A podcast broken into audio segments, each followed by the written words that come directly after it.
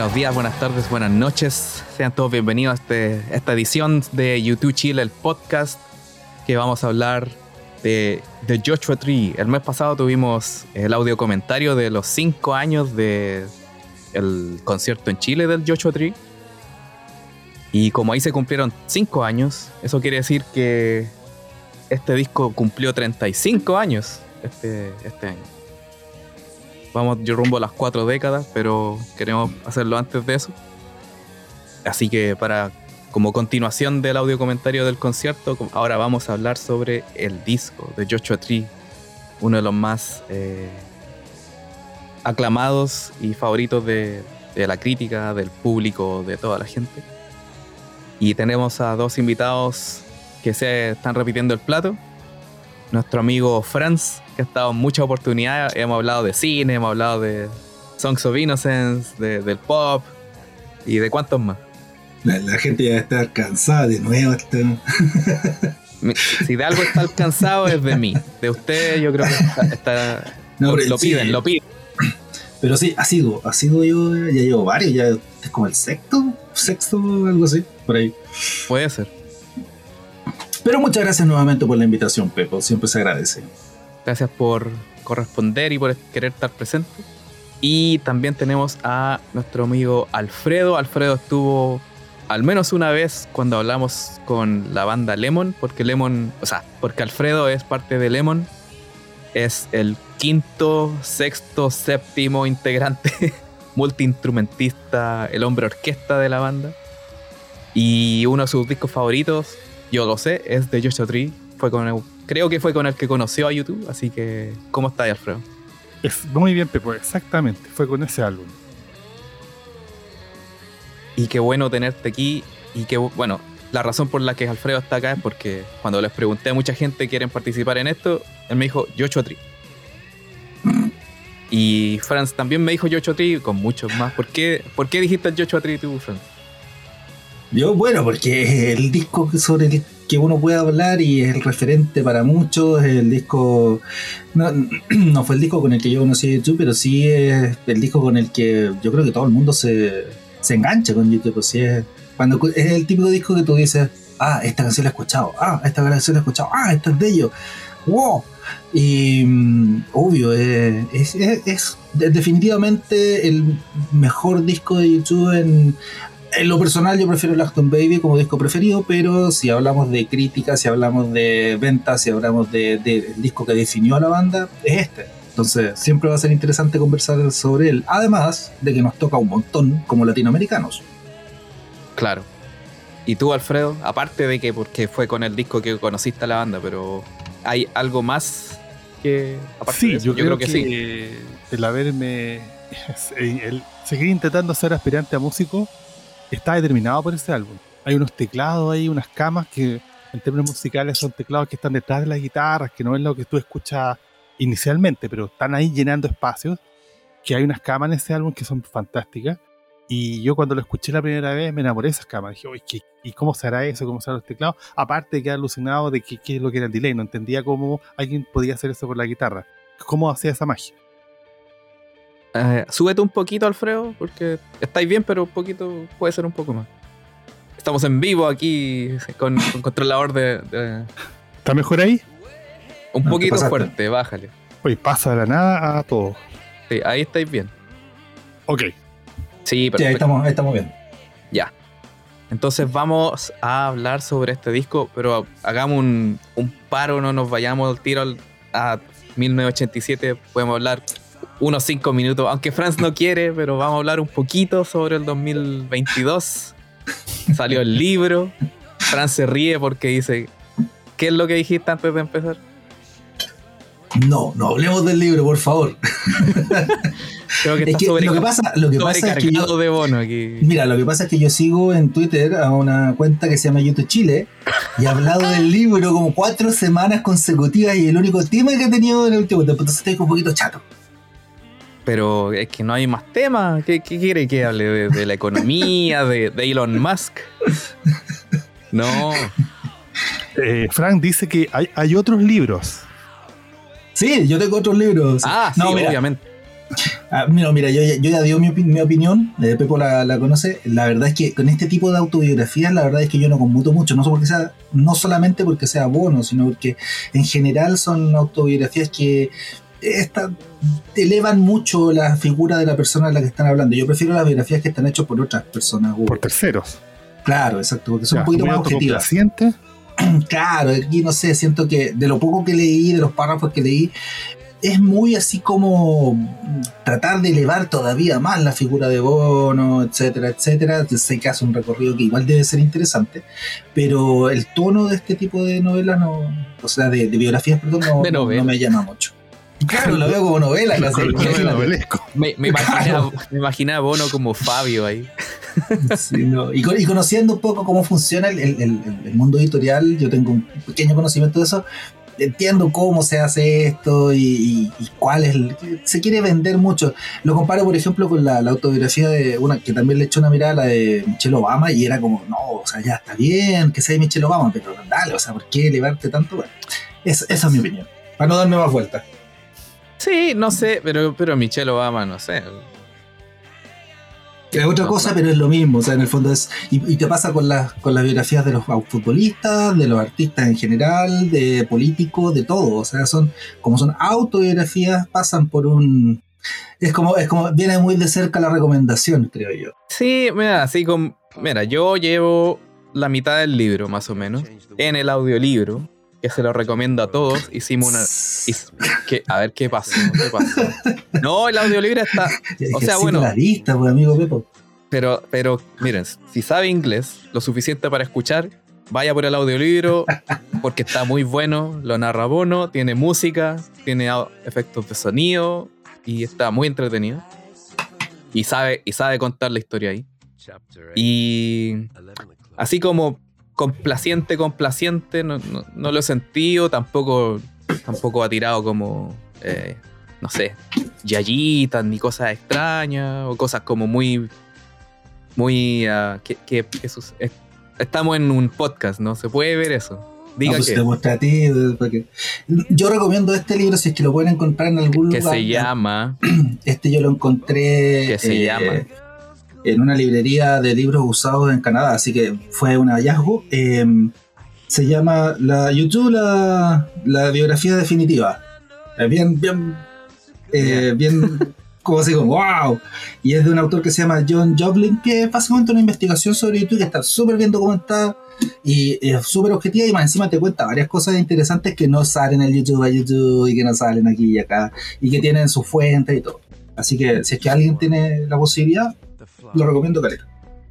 bueno, pero los que sí tienen el libro son Alfredo y yo. ¿Ha- ¿Has leído un poco, No, Alfredo? no, lo, lo acabo de comprar hoy. Ah, ya, ya.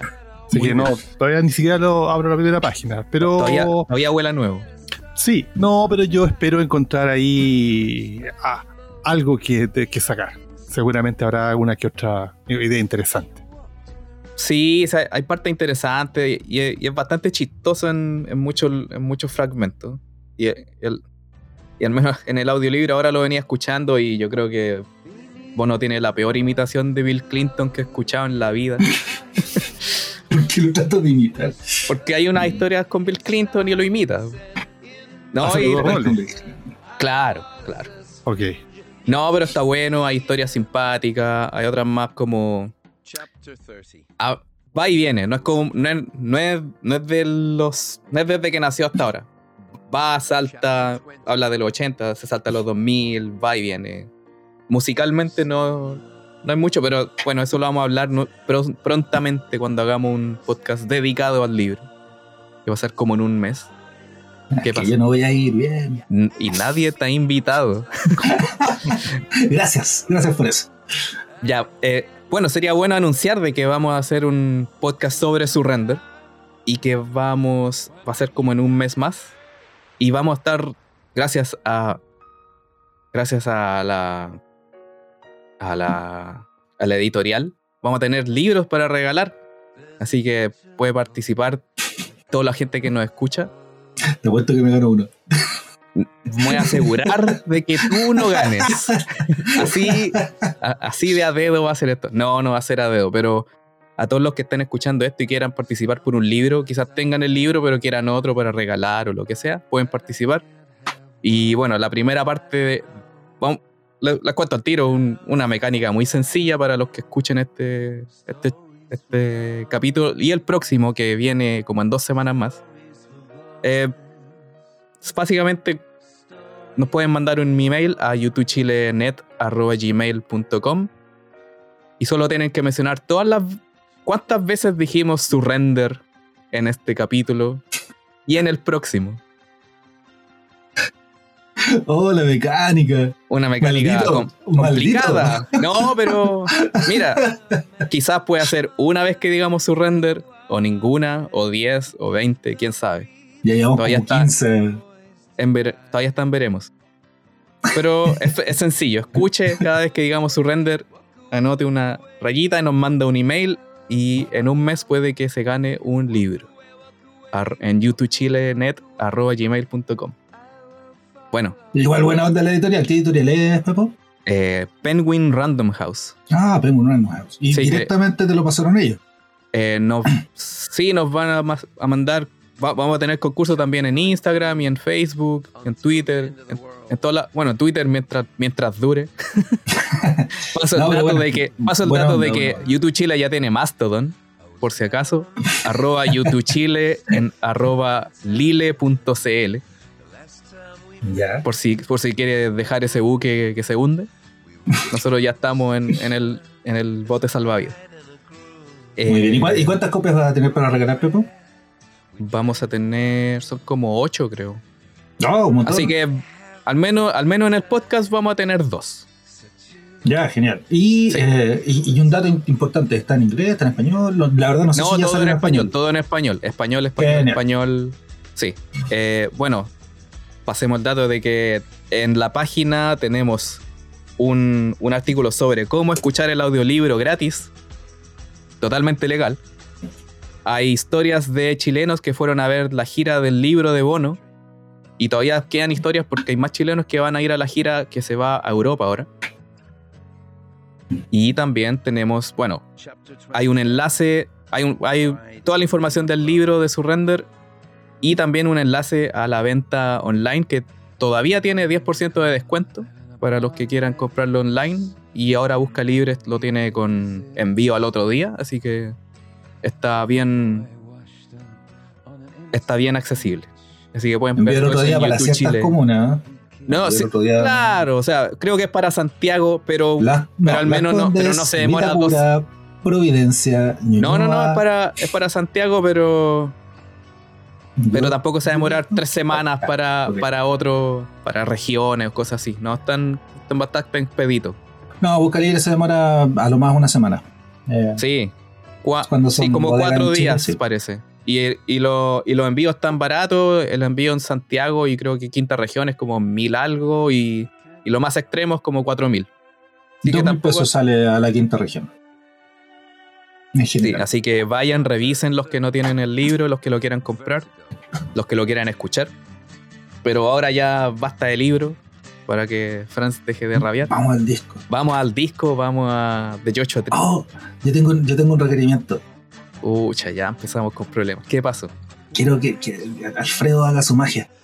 no, pero espera, hablemos un poco de, la. No, pero falta el contexto el contexto del disco. El Pepo quiere contexto. Sí, hay, un, hay un antes del disco.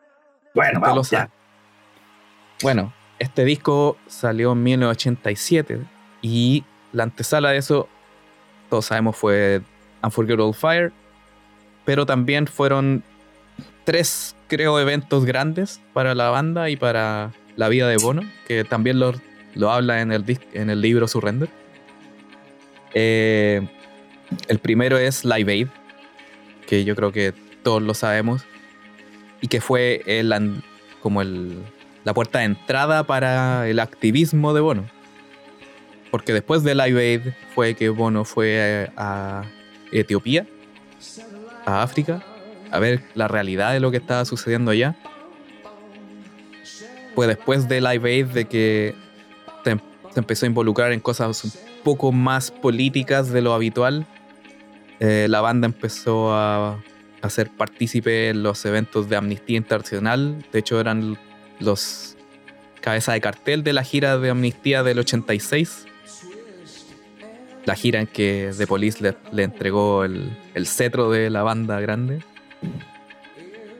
Y también fue en esa época cuando Bono fue a Centroamérica, cuando estuvo en El Salvador, cuando estuvo con el chileno René Castro, que lo fue paseando por muchos lugares y que vio, bueno, escuchó tiroteos, vio gente que murió en la calle, escuchó historias, conoció gente. Entonces son muchas cosas que pasaron en la vida de él Tampoco este es el show de Bono, pero al menos es el que más habla de sus experiencias previas a los discos, entonces es más fácil hablar de eso. Y, todo eso llevó un poco a la historia de, eh, de Joshua Tree, como esta lucha interna que tenía también él con retratar las dos Américas, que era un, un nombre previo al disco, cuando en la época que el disco iba a ser un disco doble entonces quería retratar esta parte de la América como el, sueño del sueño americano y también la América escondida o la que no, quiere mostrar su cara. La parte fea también. Hay de todo un poco. No sé eh, ¿qué, recuerdan o qué saben de la época un poco antes del disco. Bueno, yo más o menos lo que tú estás conversando es lo mismo, son la misma idea claro, empieza a aparecer esta curiosidad, esto de informarse, de tener una sensibilidad social. También el tema de las letras parece que por, primera vez se empieza a preocupar de que las letras no tienen que solo sonar bonitas fonéticamente, musicalmente, sino que también tienen que decir algo. El, hecho de conocer Salvador, el hecho de enterarse de la realidad de lo que pasaba en Argentina y la dictadura, dictadura latinoamericana lo conmueve. Eh, también lo que tú hablas de la política internacional norteamericana, que él, veía una pura América antes y se da cuenta que hay una doble América, que una es la, es la que la interesante, donde está Bob Dylan, está todo ese mundo cultural, y la otra está esta cosa de este intervencionismo a nivel mundial, que bueno, nosotros conocemos muy bien. sí. Sí, y bueno, aparte también yo recuerdo haber leído algunas cosas relacionadas a principalmente el impacto que les causó no solo el conocer la otra América, sino que también hacer este, esta metáfora que les fue saliendo, que no creo que haya sido planificada, sino que se fue, saliendo en el camino, que era esta, esta eh, analogía con el viaje de muchos irlandeses eh, que tuvieron mm. que ir a, a, Estados Unidos en el tiempo, estamos hablando de 1800 y tanto, con el tiempo de la gran hambruna que hubo en, en Irlanda y por lo mismo mucha mm, mucha inmigración. Hablando de Irlanda, aquí abrí mi, Guinness, el, no patrocinador oficial de este podcast. Eso fue el sonido mágico. Sí, un sonido mágico. Y, eh, y allá son las 4 de la tarde, ¿eh? Ah, por si acaso. 5. Eh, bueno, la, cosa es que, claro, em, se encuentran con esta metáfora al ir haciendo el, como un viaje muy parecido al que hacían los irlandeses y, se topan con las distintas realidades de, Estados Unidos, em, pero también se encuentran con una cosa muy cultural. Creo que eso fue muy importante en esa época porque empezaron a escuchar muchos artistas, empezaron, recuerdo a no sé, a, John Coltrane, recuerdo que, siempre hablaban de eso, empezaron a hablar de, a escuchar más a Dylan, empezaron a, a conocer otra realidad y a entender el folk y sacarse de la cabeza la cosa tan popera que les llegaba de Estados Unidos. Y además también, obviamente, lo religioso. Siempre está, lo religioso ahí cruzando todo y, se nota mucho en este disco. Y para mí es clave cómo se van metiendo o se van imbuyendo todos estos temas y van generando toda una mística en relación al disco y hacen su propio disco folk. Eh, y esa, ese momento en que hacen, en deciden hacer este experimento, que creo que fue súper arriesgado, pero, pero tenían los mejores productores de la época y eso creo que les ayuda un montón también. Entonces, en general veo que por ahí fue, para mí, desde el punto de vista artístico, fue muy poderoso lo que les pasó después del 85, después del Forget del Fire, después del Live Aid y todo. Porque claro, vos no tienes estas experiencias donde eh, además se juntan un poco más con Greenpeace, también empiezan a tener un poco más de conciencia social más global y de repente se, se encuentra con Estados Unidos, que es el mercado al que todos los europeos quieren llegar, obviamente y se topan y empiezan a beber de toda la cultura más de, la cultura negra de Estados Unidos, de la cultura folk, de la cultura eh, religiosa, y fue en el momento justo, creo. O sea, se dio en el momento justo cuando se tenía que dar, convergieron todas estas situaciones y, generaron este disco. Y, bueno, eso, eso he, leído yo, eso es el, contexto que, que, he recopilado por ahí. Sí, eh, lo que dijiste sobre los irlandeses a Estados Unidos yo no tenía idea, al menos en el libro lo cuenta Bono, de hecho, dice que hay más irlandeses en Estados Unidos que en Irlanda. Eh, sí, sí, es, no, es como un dato real, o sea, como que... Y, ellos veían a Estados Unidos como un lugar... O sea, la visión de ellos es distinta a la de los británicos y es distinta a la de los, no sé, de Sudamérica. Porque para ellos era como un, era un escape, pero también era como una gran oportunidad. Porque era muy amplio, hay mucho, mucho lugar donde ir. Y bueno, toda la costa este de Estados Unidos, bueno, no, o no toda, pero al menos como el noreste, Boston, Nueva York, es tierra irlandesa, casi, técnicamente. sí, de local ahí.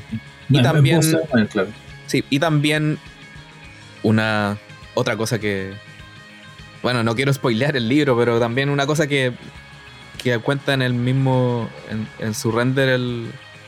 Bueno, la historia, las mejores historias para mí son en las que mete Paul McGuinness. Todo lo que sea Paul McGuinness es, maravilloso.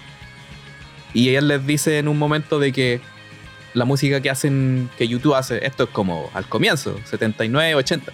La música que ellos hacen es buena, pero que Estados Unidos la va a amar como porque la gente allá es de otra forma. Como que no mm. tienen esa ironía o como esa visión mal, como lúgubre de que es Europa o Inglaterra. Entonces por eso se lanzan a Estados Unidos y eh, tienen como esta relación especial que no, tiene, no tienen otros países con Estados Unidos. O sea, países europeos que no tienen con Estados Unidos. Sí, yo creo que se cuelgan un poco de toda esta herencia irlandesa, que el dato que tú decías es súper interesante que además es lo mismo que pasa acá en Sudamérica con Uruguay. Uruguay tenemos en la mente que durante no sé cuántos años han sido 3 millones y medio, pero si juntáis a los uruguayos que están afuera de Uruguay son como 13 millones de uruguayos. En, Irlanda pasa lo mismo, porque en Irlanda son como 6 millones, 7 millones creo. Son como, es como 5 algo, es como Santiago. Claro, pero, pero la cosa irlandesa, digamos, en Estados Unidos es gigante y hay, mucho. Eh, y, y, claro, o sea, era como lógico. O sea, creo que era, era súper lógico porque históricamente hablando, eh, Irlanda siempre ha tenido problemas con Estados Unidos. O sea, perdón, con Estados Unidos. Con Inglaterra. Y era súper lógico que la tierra que se desligó de, de, de Inglaterra fue la primera tierra que se desligó realmente de, de Inglaterra o del Reino Unido, y una cosa que Irlanda no pudo hacer durante mucho tiempo, o sea, recién a finales de los 90 se vinieron a realmente independizar del, yugo. Entonces, voy a insistir en que, claro, tuvo calzado. Claro. Em, no sé si seguimos dándole más vueltas o nos vamos directo al, al disco. Es que yo, creo, que sí, yo creo que es tan sabida la historia, esta historia, no hay mucho más que agregar. Bueno, eso fue el podcast. Bueno, no. Eh, Primera vez que vamos a tener un podcast decente, güey. Que no sea maratón. Mira, tenemos. Cada podcast tiene. Es, como, es uno al mes. Hay mucho tiempo para escucharlo. Así que. Bueno, eh, vamos entonces por la. Vamos al disco. Al disco en sí. Y vamos a partir por, obviamente, Where the Streets Have No Name. Eh, parece que Alfredo tenía una sorpresa para nosotros.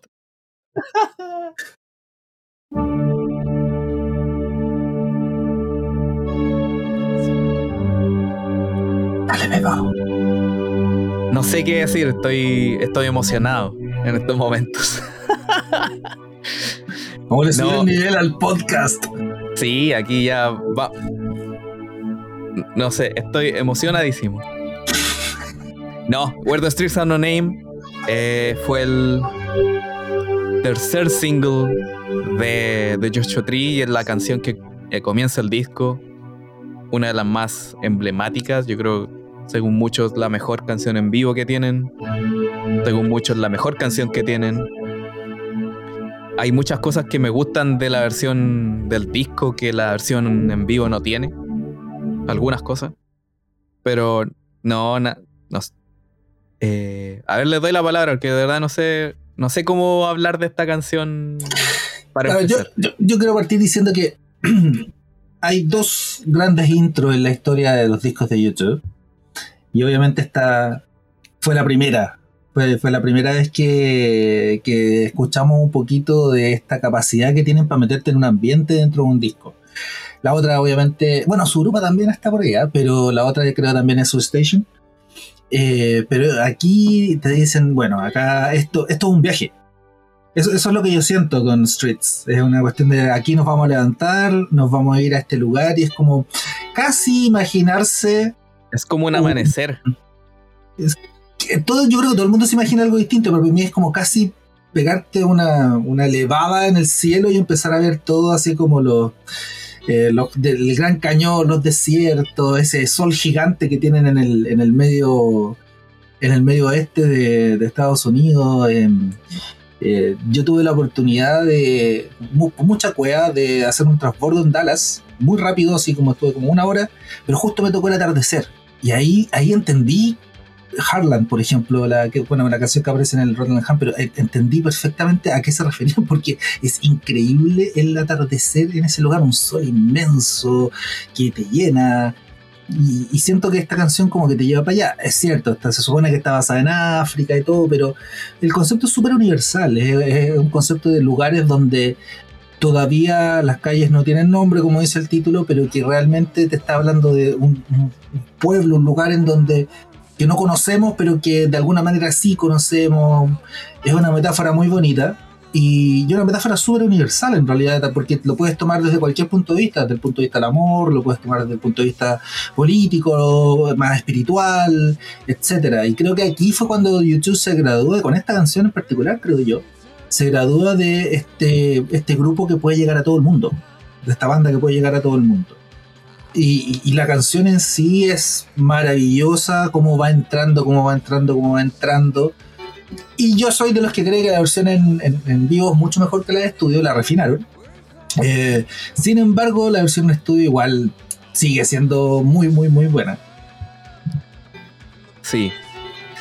Ahí Alfredo está tocando el intro.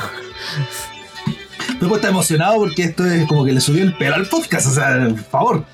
Sí, esto no lo voy a poner música a esta parte de fondo.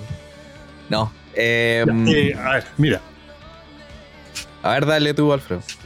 igual podemos hablar de dos perspectivas. Pues una perspectiva es, lo musical y lo otro, lo, que la canción logró y todo el tema.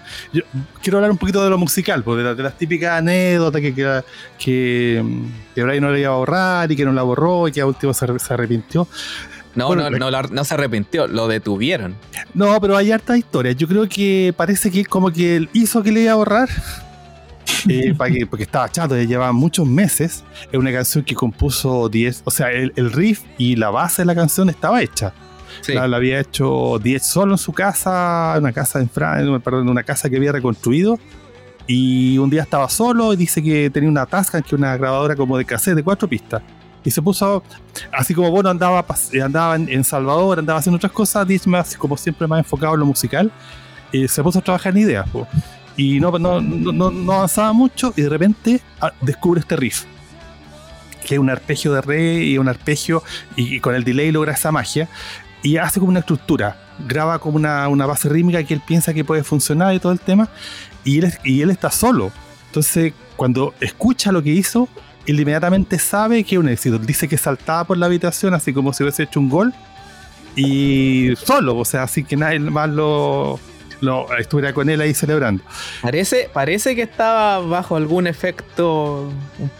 Algo. Puede ser, sí. algo, algo recuerdo de que. Claro. Porque como que no se acordaba de lo que había hecho y después lo escuchó y ahí quedó. Sí, igual ellos tenían la costumbre de, hace harto rato de grabar todo. Ellos tienen todo lo que, o sea, los ensayos, todo, todo. Cuando componen y se juntan esa, y, y trabajan esas horas interminables musicales, graban todo porque de ahí sacan idea, ellos dicen que, que tienen todo guardado en una bodega y, lo único que quieren es inventar un sistema con un botón, que cuando se caiga el avión o cualquier cosa, alguien aprieta el botón y se destruyen todas esas cintas. Parece que algunas son un poco vergonzosas. El tema es que les costó armar mucho la canción musicalmente. De hecho, recién eh, eh, Fran hizo una, una, una, división importante entre la versión en vivo y la versión estudio. Eh, según entiendo, la versión estudio nunca se tocó de una. Se fueron grabando partes durante muchos, varios periodos, o sea, durante más de un mes. Y finalmente las fueron armando con pedazos. Ahora, la verdad es que les quedó bastante buena.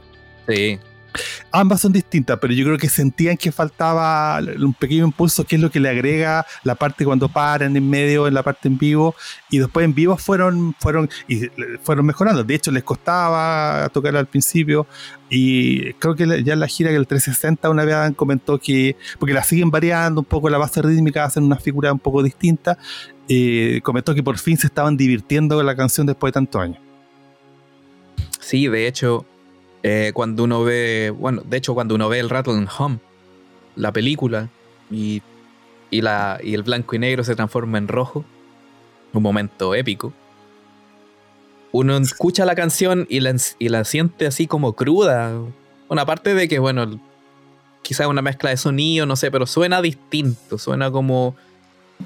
Suena como que todavía no está refinada, no está bien trabajada, es como muy a lo que salió eso era en la gira del Joshua Tree. Pero, claro, con el tiempo la fueron refinando, refinando. Eh, cuando, yo cuando yo estaba en una banda con Alfredo, alguna vez encontramos el, el concierto del Rose Bowl del 360, pero con la. como con el conteo. Claro. Y, el click. Sí, pues el. Y el bajo se escuchaba espectacular. Y ahí uno escuchaba como todas las cosas distintas que hacía Adam y que uno no, notaba en realidad como en vivo. Y jugaba mucho. yo creo que Adam también.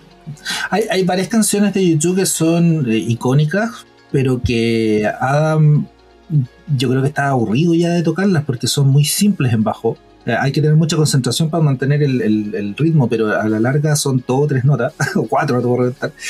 Y, creo que por eso empezó a jugar mucho con este tipo de canciones. Por ejemplo, con Bullet the Blue Sky creo que también hizo lo mismo, porque Bullet the Blue Sky es súper entretenida en otros instrumentos, pero en bajo es la misma base todo el rato. Eh, y después empieza a jugar. Después podemos hablar de esa porque, bueno, pero, Ah, le spoileé eh, la cuarta canción que todo el mundo sabe que está en el disco, Pepo. No, no, es que para irse, más en detalle, pero. Estoy diciendo, estoy diciendo una anécdota. Pero no, sí, no, sí sé, sí sé, pero. Acá también pasa, en el caso de, de, Bullet es que él es el que lleva la canción en ese caso. Entonces, como que. Es el que tiene que tirar la, la, base en realidad, pero Bullet, Bullet en bajo es, bien aburrida. Eh, pero, pero, por ejemplo, Streets también es, es bastante repetitiva. O sea, no, Adam no se caracteriza por tener, eh, sobre todo en esta época, quizás el anterior, hasta, hasta Espera, esta época 86. Ya, ya. Em, quizás hasta el Unforgettable del Fire como que lo ah, como que experimentaba un poquito más, sobre todo en los primeros tres discos, experimentaba un poquito más con el bajo y no sé qué le pasó en esta época que se simplificó mucho. Y este disco en sí, por lo menos a nivel de bajo, me parece que es sumamente simple, excepto con un par de cositas por ahí. Eh, pero voy a que, en el fondo, em, lo que va pasando es que van, va generando con el tiempo la misma canción. Eh, a mí eso es lo que me gusta de esta canción en particular, es que en cada gira suena distinto y en cada gira se preocupan de que suene distinto y que tenga un arreglo especial, que tenga un cambio por aquí, que tenga esto otro. Eh, por ejemplo, a mí me, gustaba harto la, la versión del Pop Mart eh, creo que era muy ad hoc al Pop Mart. Eh, y eso creo que justamente a mí me dice dos cosas. Uno, es una canción con la que se puede jugar mucho. Y segundo, es una canción que al fin y al cabo es tan maleable en el tiempo, porque saben que la van a tener que tocar siempre. Es de, estas canciones que nunca van a poder dejar de tocar, como One, como Without, etc. Eh, entonces, juegan con ella. Y a mí lo que me llama la atención es que no se hace, no se hace aburrida a, pesar de tener 25 años la canción, a pesar de ser eh, tocada muchas veces en la gira, siempre le sacan algo nuevo a esta canción. Y, creo que esa es como la gran gracia. Y, por eso es tan buena desde entrada, desde la entrada en el disco. Ah, hay algo muy que me gusta mucho de la versión del disco. Eh, que bueno, es, es un poco distinta a la en vivo. Bueno, la en vivo ya tiene como varias En general la misma versión con algunos cambios por aquí y por allá.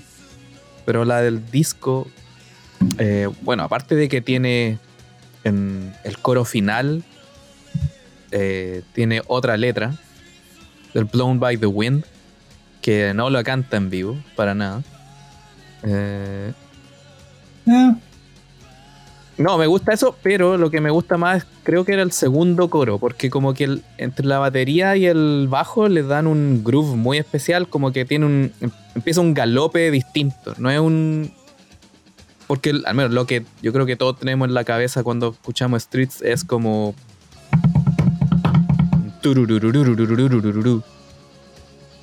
Pero la versión en vivo, o sea, la versión del disco, más o menos como desde el segundo coro en adelante, suena casi como una canción normal, como, como 2, 3, 4, 2, 3, 4, 2, 3, 4.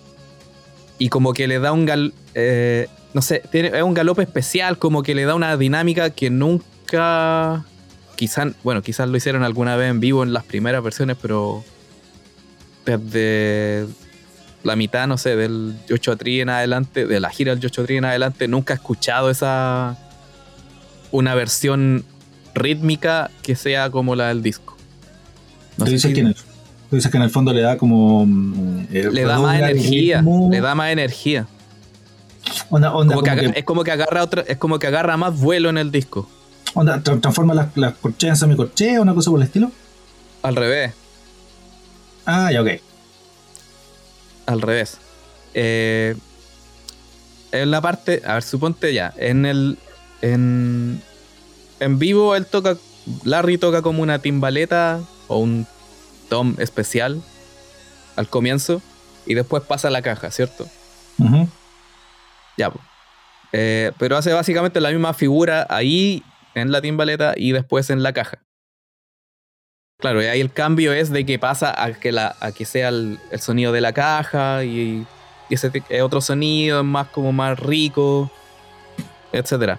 Pero en el disco lo que, lo que hacen es que pasa como de esa timbaleta a, podría decir como que lleva el, el tom de piso y la caja. Tum, tum, tum, tum, tum, tum, tum, tum.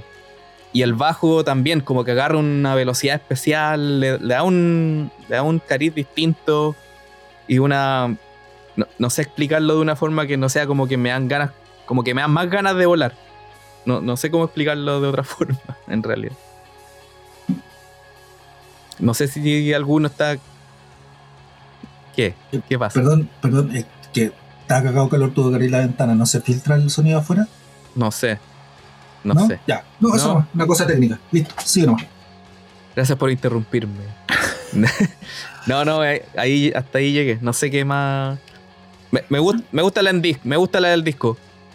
Eh, yo siempre digo que hay canciones de YouTube que son mejores en el disco que en vivo. Esta no, pero esta como que ah, no le, le- le hace el peso. Porque en general las versiones en vivo de YouTube patean a la versión del disco. Hay algunas canciones como, no sé, One o Stuck in a Moment que en el disco son imbatibles. Pero esta como que para mí le pelea palmo a palmo. Por, por una cuestión de producción y por como ese como el, el galope que está hablando recién. Puede Mm. ser, pero a mí, para mí la versión en vivo gana mucho, no solo porque, bueno, te levanta el estadio. De, de hecho, creo que es- fue No, su- la, can- dos- la canción le iría cosas. igual. Sí, no, no, pero dos cosas. Eh, la primera es que, claro, la, la gira del Joshua partían con esta canción. Y cuando sacan la, eh, la, la- el primer concierto. dale, el dato ahí. Ahí no la tocaron. El dato Pepo. Sí, Eh, hay, hay que ser ahí preciso. Y, y cuando sale el Ham y la ponen al final, casi al final de la película, genera otra onda. Y después, lo- de todas las giras siguientes, es la canción que te levanta después de todo el concierto. Entonces, e- esa gracia que tiene la, la- la canción de, de devolverte y de darte esta euforia cuando ya das tres cuartas partes más o menos del, del concierto, la encuentro genial. Y segundo, el quiebre que hacen en vivo. O sea, el, el, El el, el espacio que se toman eh, como para respirar y como para hacer algo y para que la gente también respire y después explotar de nuevo, después de haber explotado como explota al principio, que esta cuestión de tan eficaz que tienen con las luces. que, que suenan. Creo que la única gira en donde no, no prendían las luces era fue en donde en El vértigo, En vértigo. el vértigo. De hecho, para Sí. mí fue como un fue como un an- anticlimático que no prendieran las luces cuando los vi en el vértigo. Y después cuando ya los vi en el en el- la siguiente gira fue como, "Ah, menos mal, necesitaba esto. Sí, y eso, como que varias gente decía lo mismo. genera otra. un- es una canción para levanta estadio por, por más, o sea, una cuestión así como. Entonces, em, eh, creo que por eso la en vivo le gana a, a- estudio y sobre todo ese, ese quiebre. Cuando, cuando la escucho en el en estudio y, y no está ese quiebre, algo me falta. Alfredo. No, sí, a mí me gustan las dos versiones. Eh, yo eh, tuve que vocear un poco más la de estudio para buscar. eh, ahora, uno no puede, tiene dos manos nomás, pero hay en la, en introducción, por ejemplo, hay más capas de teclados que, que por ahí tuvimos que develarla un poco. Y claro, ahí se nota un trabajo, pero muy pul- pulcro que debe ser Brian Eno, seguramente. Entonces tiene, tiene esas otras cosas, tiene. mm, tiene un poco una mística que, que tenía el álbum completo. Que el álbum completo la tiene. Entonces, en vivo, eh, yo creo que todas las bandas saben que tienen que tener algunas hit y algunas canciones de estadio. Y aquí está súper logrado. O sea, yo creo que si, tú puedes darle un ejemplo a alguien de la, de la canción que tienes que más lograr para la gira, es esta. Y, tampoco me, pero tampoco por otro lado me parece como otras otras canciones de YouTube que son de estadio que no me producen lo mismo. Sí, es muy entendible eso. Eh, hay algo que dijiste que iba a decir algo, pero eh, Mientras acordáis de eso, eh, Fran hizo otra mención, mencionó el tema de, de lo que estaba haciendo eh, Adam en esa época. Yo creo que eh, hay un momento en que las bandas distribuyen como los espacios en las pistas. Cuando tú mezcláis, tú decís, aquí, eh, aquí en medio van las voces, aquí van las guitarras por los lados, la, la- la guitarra la tiro a la derecha, acá, acá, y el bajo lo pongo acá. Tú te tenés que distribuir eh, cuando mezcláis la pista dónde va, va cada instrumento. Para que, y eh, para, que, para que haya un espacio sonoro, para que se escuche con espacio, no se escuche todo achicopalado y se entienda todo. Y yo creo que eh, de repente es sano que el- el- en el caso del bajo, que creo que hay una cosa, una- hay una función del instrumento en ese fin, que es que dejar espacios para otras cosas. Y yo creo que hay un acuerdo de, mira, aquí menos nota, o sea, la nota de la tónica, algo más, y quizás Mm. con pura corchea, y eso, porque vamos a llenar el otro espacio y también vamos a dar todos eh, silencios. Y, eh, De hecho, sí, eso, eso te, iba, te iba a decir cuando estaba conversando, eso se me vino a la mente, que en este, en este disco Adam empieza a usar los- el recurso del silencio. Y lo, lo usa súper bien. Y, y- y es una, una cosa muy pequeñita y muy... que puede sonar insignificante, pero que el bajista sepa usar el silencio es... ah, transforma mucho cómo, cómo una banda puede manejar las bases de la canción, digamos, la- el ritmo y todo.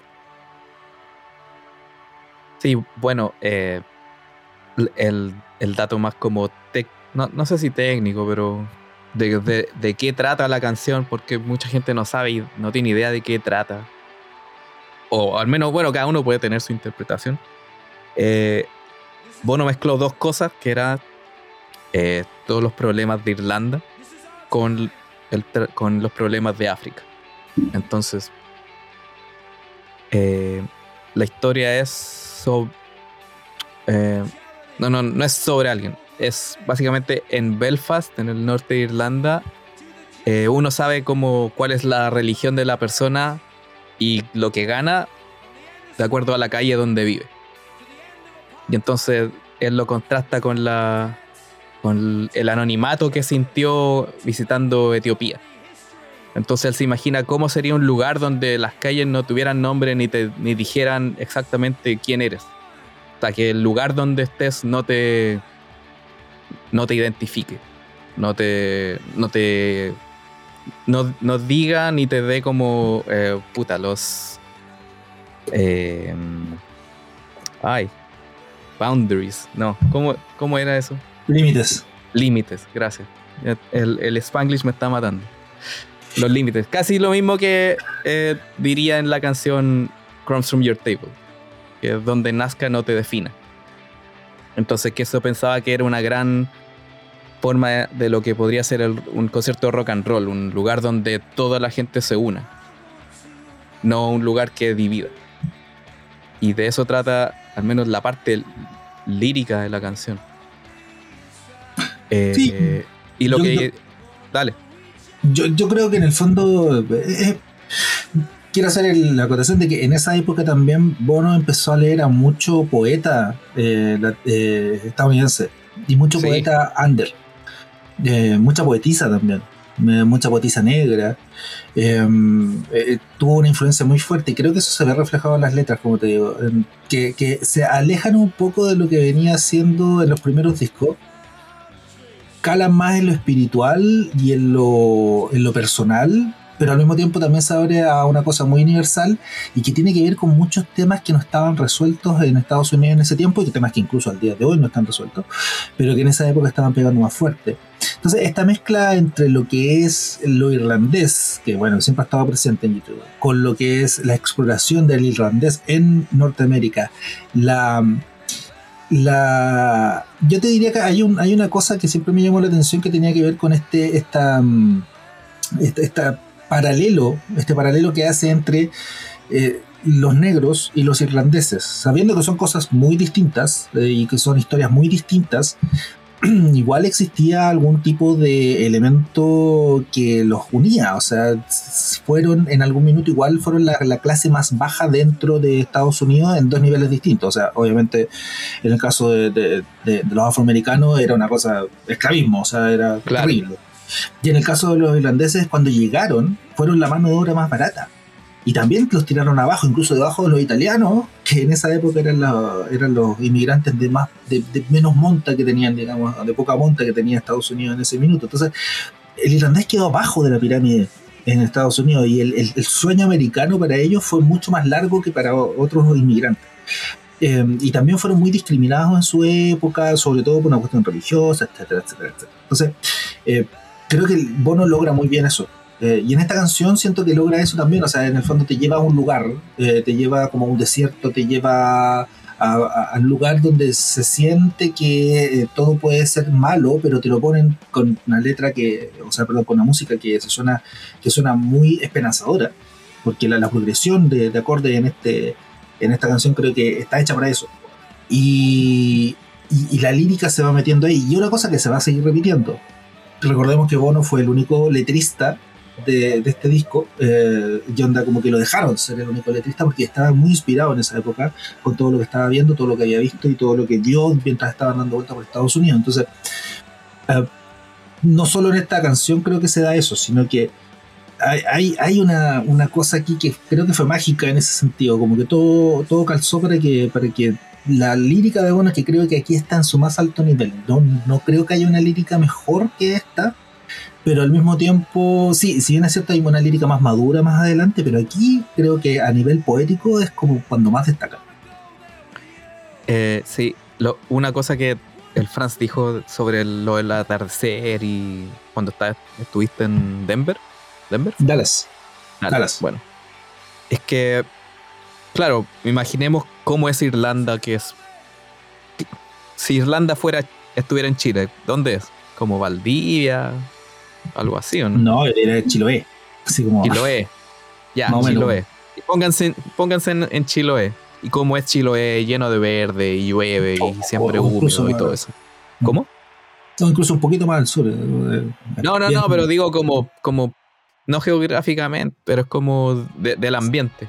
El, humor que genera el clima irlandés eh, te tira hacia abajo, pues, o sea. Claro. Y entonces, algo que nosotros no entendemos, porque nosotros sí entendemos Chiloé, es como ellos entienden el, desierto y el oeste americano. Es como algo que los, que los dejó como impactados. Que dejó a la banda como con algo. Eh, algo dentro suyo. Y, y como que le encuentran la gracia quizás nosotros no le encontremos la gracia, o quizás sí. Yo me acuerdo una vez que fui para el norte, por mochileando llegué a, Iquique. Y, la única vez que la única veces que había ido a Iquique era en avión. Y ahora fue en bus o en, en un auto, en lo que sea. Y por muy desértico que sea y muy aburrido que sea el camino para allá, igual como que tiene su encanto. Entonces, quizás ellos también encontraron como un tipo de encanto en, en el oeste americano. Y por, por eso el comienzo de la canción es muy, te evoca eso. Es como un es como un amanecer en el desierto. Y ver el, y ver el sol salir no de las montañas como nosotros lo vemos, sino salir de la nada. De, una línea en el fondo, ni siquiera en el mar. De una línea en el fondo que nadie sabe dónde queda. Y como el, se va poniendo rojo. Parte como en un rojo y se va transformando en amarillo. Entonces quizás eso mismo es el show de... Ahora mismo se me, se me ocurrió esto, de que el show es el despertar de un nuevo día, la parte roja de la luz, y la explosión de luz es cuando ya sale el sol completamente. Adam tenía una imagen súper bonita, que era que ellos ven el desierto como un lienzo, como un lienzo blanco. Ya.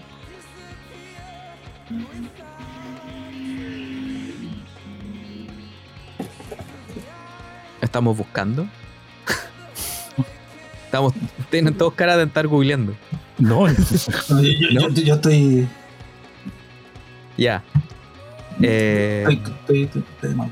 Espera, sorry, ¿qué dijiste, Alfredo? Me estaba concentrado. Lo que pasa es que Adam tiene una imagen súper linda acerca de este tema. ellos veían, según él, él veía el desierto como un lienzo blanco.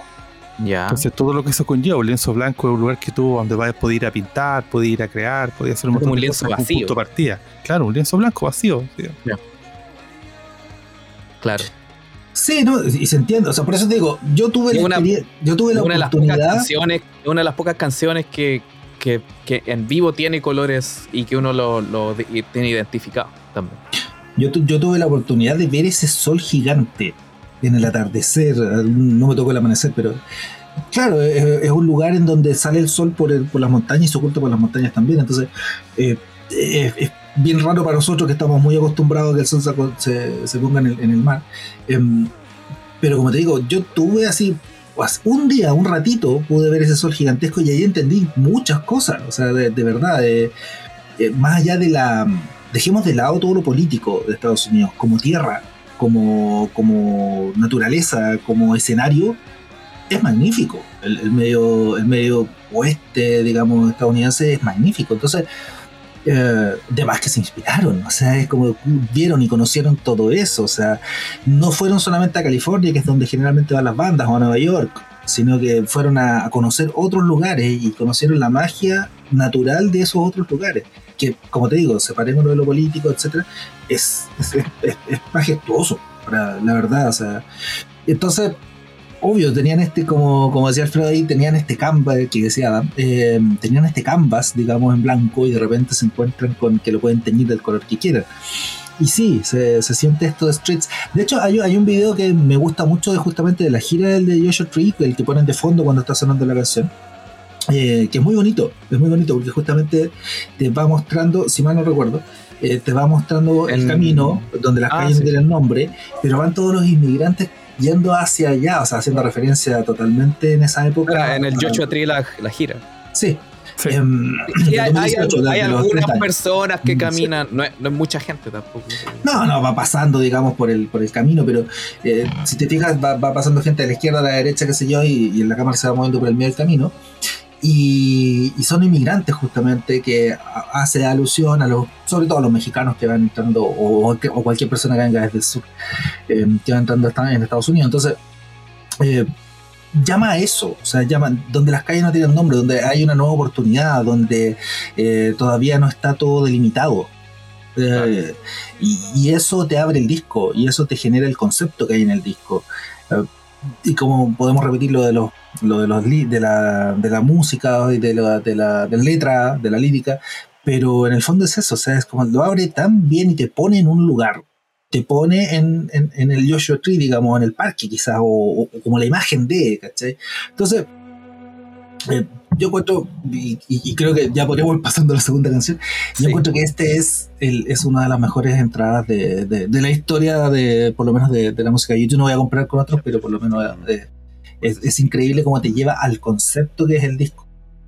Sí, eso lo hemos mencionado en varios capítulos, de que la primera canción, YouTube al menos, quizás podríamos decir que desde este disco, como que es como la puerta de entrada al concepto de todo el disco. Como que con la primera canción te dicen, ya, vamos para acá. Ujú. Que algo que quizás no pasaba con los otros discos, con los discos anteriores, como no sé, con War, con War sí. Pero quizás no con A Full Girl of. Fire, no con Bo, no con I Will Follow, no con. Pero, pero sonaba muy a single. Sonaba muy a claro, single. sonaba Era- muy era suelto. como- claro. Esto tiene más un concepto. Pero claro, tú lo dijiste, podríamos pasar la segunda canción. De- Llevamos de hecho, estaban tan 20 seguros minutos estaban tan seguros que la primera que la persona que ordenó las canciones le dijeron que solo la única condición era que esta era la primera y Mother era la última. Lo demás podía hacer lo que, lo que quisiera. Y con eso vamos a hacer lo que queremos, que es pasar a la segunda canción, que es I Still Haven't Found What I'm Looking For. Em, Eh, Pepo, la, la- la Dale. famosa ca- canción 7, a ver, ¿por qué era las 7? No me acuerdo. porque siempre la tocábamos y aparecía, no sé, por un milagro de algo, una fuerza sobrenatural, quedaba en el séptimo lugar del setlist. Ah, ya. claro, con, con Alfredo siempre teníamos con, como al- algún apodo para las canciones. Y en este caso, esta canción era la 7. Pero en el disco, en el, en el Joshua Tree, es la segunda canción. Eh, a mí me llama la atención el sonido al comienzo. El tu tu tu tu tu tu tu, tu. Porque después como que desaparece ese sonido. y- No, está en toda la canción esa guitarra que es como una guitarra moteada con un poquito de delay. Y está en toda Mm. la canción. Lo que pasa es que después la otra guitarra la van tapando por, por, por Eso, volumen, ya. presencia. Pero está siempre. Ya, eso es un buen Sí, dato. como- es como la base. que no se sí. nota.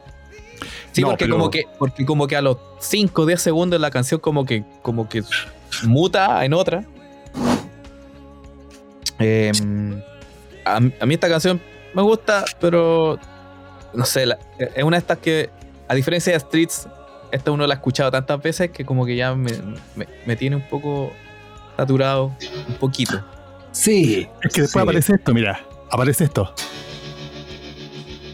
Sí, Ya, y eso tapa todo. Tapa absolutamente todo. No, y, y- y es una canción que estamos claros que tiene que ver mucho con el gospel, tiene que ver mucho con la religión. es un gospel. La religión eh, evangélica de, de- de- que adaptaron lo- lo- los de afroamericanos Estados en- Unidos. en Estados Unidos, muy. Y, bueno, de hecho, yo creo que esta canción habla de la lucha eh, racial desde el punto de vista de, eh, de los negros en Estados Unidos. O sea, en el fondo, em, toda la canción es eso. O sea, te dice. A ver, yo con los años le hice una interpretación a la, a la letra y, y que va muy pegado con la música también. Es como, claro, es un gospel. Como dices tú, em, está mezclado con algo de folk y qué sé yo, pero es un gospel, es una canción evangélica, para decirlo así de simple. Es una canción evangélica. Sí, De hecho, estuve leyendo, con harto pandero. estuve leyendo hace, hace un, mm, bueno, preparándome un poquito para el podcast, estuve leyendo por ahí y, y caché que este disco había llegado al 36 en los rankings cristianos y debe haber sido solamente por esta canción. O sea, es una canción de misa, es una canción de, de ese estilo, pero además creo que lo más importante es que lo juntas con la letra y tienes eh, la lucha del pueblo negro en Estados Unidos por la libertad, no solo de, de la esclavitud, sino que de los derechos también. Y el Still Haven't Found What I'm Looking For, lo que todavía no he encontrado, es eso. O sea, es, es- es la, es, eh, la, la igualdad de derechos dentro de la sociedad estadounidense. Y creo que esto sí representa de una forma un poquito irónica eh, esas dos Américas de las que se hablaba antes de que este disco fuera de Joshua Tree. Alfredo. Sí, no, no, no, comparto lo que dice Fran. Sí, sí. Me- Bueno, de hecho, cuando era. Cuando apareció el disco y yo conocí YouTube, eh, estaban apareciendo bien que tuve de social y política, así que fue una tremenda novedad encontrar este grupo. Este grupo que, que apuntaba esas cosas y se preocupaba de esas cosas y las mencionaba, la- las cantaba. Así que eh, musicalmente la canción me gusta harto, excepto esa un poquito parada en medio, que siento que como que ahí se estanca un poco la canción. Pero la- la- bueno, y en, en esta canción sí que podemos hablar harto del, del- del tema del tema que está en el disco y lo que escuchamos después siempre en vivo. Y, y la versión de Rotterdam Ham, que es impresionante.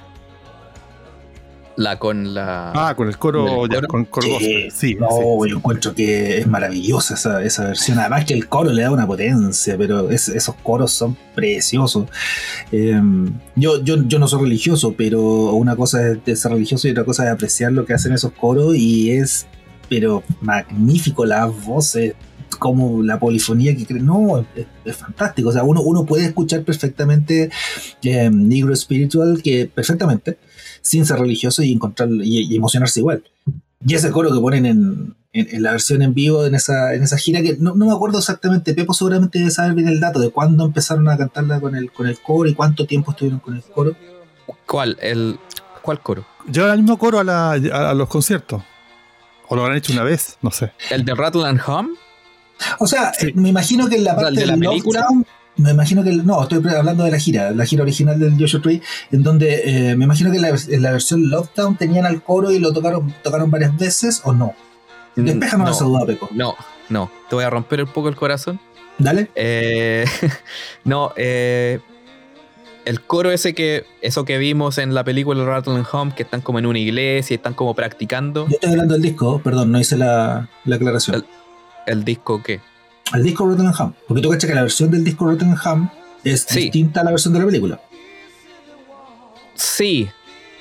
Ya, a eso voy. La versión de la película del Home, que están como en una iglesia, bueno, está con el brazo enyesado porque se había caído algunos, algunos días antes en, un concierto era como un ensayo con, la, con este coro gospel para poder tocarla en vivo. Y esa fue una sola vez. La versión que sale en el, en el disco Rattling Home fue una sola vez en Nueva York, porque el coro era de Harlem. Entonces ah, fue en el Madison Square Garden. Y esa noche tocar en, en la gira del de, de Joshua Tree, la original del 87, uh, I Still Haven't Found era, creo, diría que era la cuarta canción de la, del disco, del, de la noche. Partían con Streets, después venía I Will Follow, después venía Trip Through Your Wires y después venía I Still Haven't Found. Era la cuarta canción. Y en el, y en el Encore, cuando vuelven al final del concierto por, por más, la tocan de nuevo con el coro gospel de la película. Y esa es la versión que está en el disco Rattle Y eso fue solo una vez. New Voices of Freedom. New Voices of Freedom. Eso mismo. Bueno, esa, esa versión del Rotterdam que viene en el disco de Rotterdam es preciosa, maravillosa. como, le saca todo a la canción, le agrega una cantidad de cosas. Y, aquí es cuando, lamentablemente, uno como fanático ha escuchado más versiones y ha escuchado este tipo de cosas que la, canción del disco como que se opaca, creo yo. Sí, totalmente. O sea, al menos esa, porque después mi, mi problema con la versión en vivo es que después como que se pone aburrida un poco. Como sí, es repetitiva. muy, repetitiva. La armonía es muy simple. Claro. Entonces, hay una versión que me encanta, que es un... La, creo que fue una... No sé cuántas habrá sido, pero por lo menos una vez la tocaron acústica en el Su TV. En ese, como cuando se iban adelante y tocaban como en ese escenario chico, donde tocaban Angel of Harlem y cosas así. Eh, alguna vez en el mítico concierto de Washington DC, el 92, ahí tocaron I Still Haven't Found acústico y suena precioso, precioso. De esas versiones que uno dice, ay pucha, ojalá hubieran hecho un, un unplug. Pero después, cada vez que la fueron tocando, no sé, en el Pop, el Elevation, Vertigo Tour, como que era eh, más de lo mismo, como diría el amigo JP. y, después, el último, pero cuando llegaron al 360, ahí a Larry quizás se, se le prendió la ampolleta o también estaba aburrido y dijo, ya, lo voy a tocar con el pandero. Entonces, en vez de tocar con el hi-hat, con los platillos, el único cambio fue tocar con el pandero. Y le dio como otra vida. Igual es chistoso que con el pandero, esta canción que es media evangélica, como que agarrar a abuelo. Bueno. Para mí, pero, pero no sé. A mí me encanta la versión del 360 solo porque el pandero le da como otro otra dinámica. La más evangélica Claro. canuteamos y canuteamos, canuteamos con todo. Eso. no, no, pero también está el tema de los tonos, que el, tono original de la canción es uno y a medida con el pasar de los años, de los años, perdón, los tonos han ido un poco bajando. o sea, siempre la tocaron, o sea, YouTube siempre ha hecho lo mismo, que eh, graba en tono natural y después le baja medio. O sea, algunas han vuelto. En, en, alguna, en, algunas pocas han vuelto o han subido más, de hecho. Pero, en otras han bajado y después han vuelto a bajar más aún. Sí, pero, pero en general, en general, la tónica es grabo en X tono y cuando las tocamos en vivo, aunque sean nuevas, las bajan medio. No siempre, pero en general. Entonces, claro, esa canción sufre un poco. Hay algunas canciones que sufren con ese cambio. Y hay otras que, que no y que pasan piola. Sí, porque en el disco claramente la voz, este, eh, es una, una, de las cosas que impacta es la voz, el tono que alcanza él. Claro. Y justamente una de las cosas que en vivo ya a esta altura por lo menos ya no, no puede hacer. O sea... No, pero en esa época, eh, Bono, él mismo lo ha dicho, en esa época él gritaba, no cantaba. Claro, se le fue todo, se le fue toda la voz en una gira. Y tenía todo, y tenía la juventud para hacerlo. Entonces, le daba nomás. Eh, no sé, si quieren pasamos a la siguiente canción. Sí, creo que no hay tanto más que agregar de Steve Haven't Found. Yo voy a solamente cerrar con eso. Creo que la, letra es muy buena. Eh, cuando, cuando uno se da cuenta de que realmente está hablando, como que igual agarra una, una cosa especial. Eh, pero sí, o sea, me, llama la atención que haya tenido el éxito que tuvo esta canción porque fue incluso más popular que Streets, creo. Por lo menos a, nivel de, de charts. Y no tanto que, que yo obviamente, pero sí fue súper popular. Y, yo me acuerdo que acá en, Chile está el dato freak. Acá en Chile siempre lo usaban cuando tenían que hacer algún. Tenían que hacer alguna nota en, el noticiario sobre, no sé, el encuentro, el encuentro de jóvenes por el espíritu, no sé, cosas así como ¿eh? Siempre la ponían de fondo esta canción y me da risa. Ese era el dato freak de esta canción. Bueno, I Still Haven't Found y With or Without You, que es la que viene eh, fueron número uno en Estados Unidos. Claro. Y, bueno, y YouTube no tiene muchos números uno de Estados Unidos. O sea, ese es un dato. Uno cree que. Fue en esta época. ¿Ah? Fue en esta época. Que bueno, claro. Eh, hay como 500 mil números uno también, pues, pero creo que hay un Billboard general. O no, no, el, Billboard, el, Billboard, el, Billboard, 100, absoluto. el 100, el absoluto, el 100, el, el que importa. Entonces, de ese han tenido pocos número uno. Que fueron, y en este caso fue I Still Haven't Found fue número uno y With or Without You también.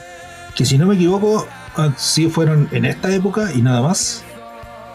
No, sé si otro, no recuerdo ahora. No, fue, que sea el Beautiful Day que sea en esa época. Sí. Ah, bueno, eh, el dato rosa es que el video. Esto no iba a ser el segundo single, pues el segundo single iba a ser primero eh, Red, Hill, Red Hill Mining Town que después vamos a hablar de eso. Mm. Pero como que a última hora decidieron, no, vamos, este que tiene que ser el segundo, el segundo single. Y entonces el video que grabaron en Las Vegas fue hecho así, como muy improvisado. Se nota, sí, un, Se nota improvisado, pero fue literalmente improvisado. Creo que tocaron esa misma noche, habían tocado en otra ciudad muy cerca. Y después del concierto se fueron a hacer el video a las madrugadas, en la noche de, después de un concierto. Un TikToker ahora te hace algo con más producción, con el puro teléfono. Sí. bueno, y pasemos, a la, pasemos a la. Pasemos a. A, a Wowie. Wowie. With or without. A ver, Alfredo nos, tiene nos va a sorprender. Ay, lo tiene con el efecto y todo ahí. ¿La estoy tocando con el, con el distorsionador de la, la guitarra? No. ¿No? Ah, No, estoy tocando ah. con la guitarra infinita. Ah, ya. Ah. Eso lo escucharon en una guitarra, por si acaso. Parece un teclado, pero no lo es.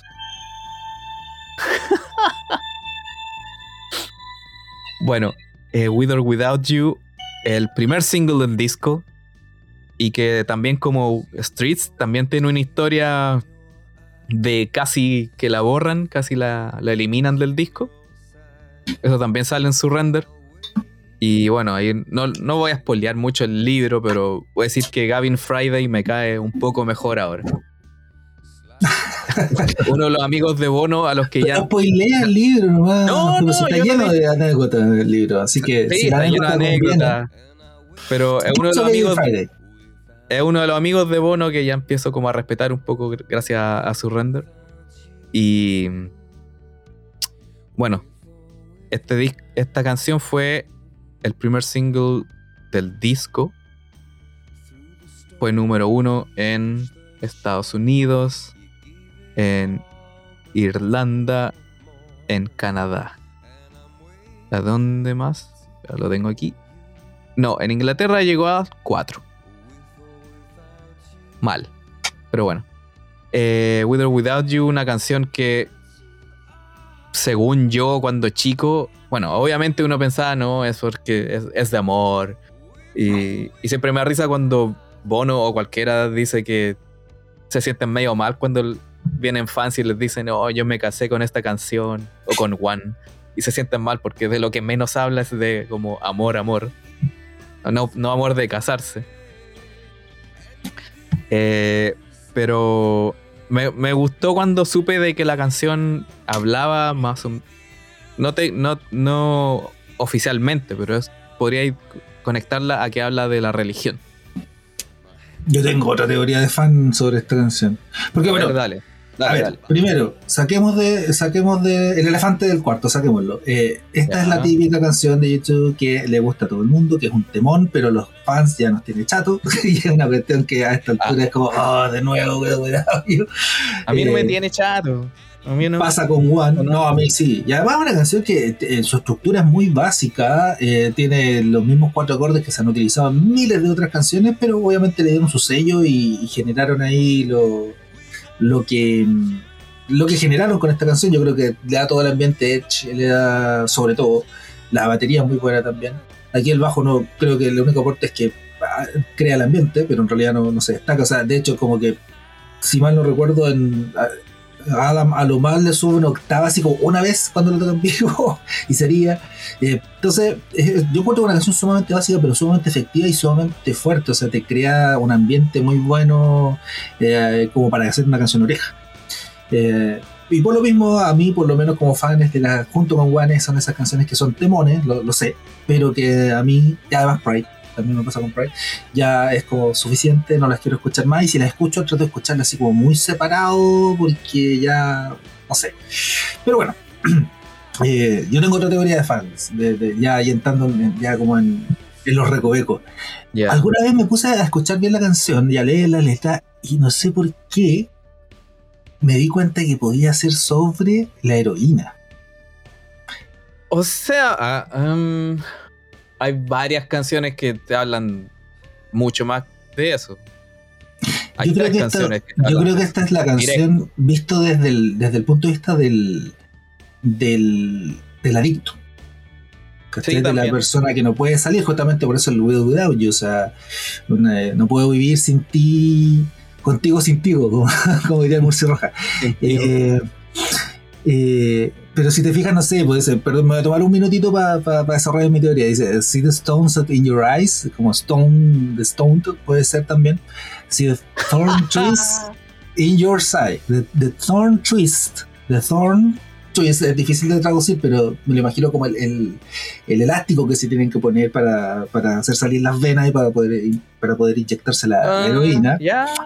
Y de ahí Slide of Hand and Twist of Fate, on a, bed, on, of Nails, She Makes Me Wait. Es como el, el, que está con el que está con problemas de, digamos, de. El que es adicto, pero está con. Se me fue la palabra exacta, pero que está con falta de la droga. Abstinencia. Eh, con la abstinencia, justamente, gracias, Alfred. Em, eh, está sufriendo como si estuviera en una, en una cama, ahí con, con clavo, y qué sé yo, contigo o sin ti, no puedo vivir. Y después claro, son de estas letras que son súper universales, pero donde en realidad me queda más claro es justamente cuando dice my, hands are tied, my body bruised, uh, she got me with nothing to win and nothing left to lose. Eh, sobre todo dice cuando my hands are tied, está my body bruised, el, que mi, cuerpo está amoratado, digamos, o, con moretones, con, con golpes. Entonces, yo me fui en la volada después de tantos años, y esto es más que nada para ejemplificar esto.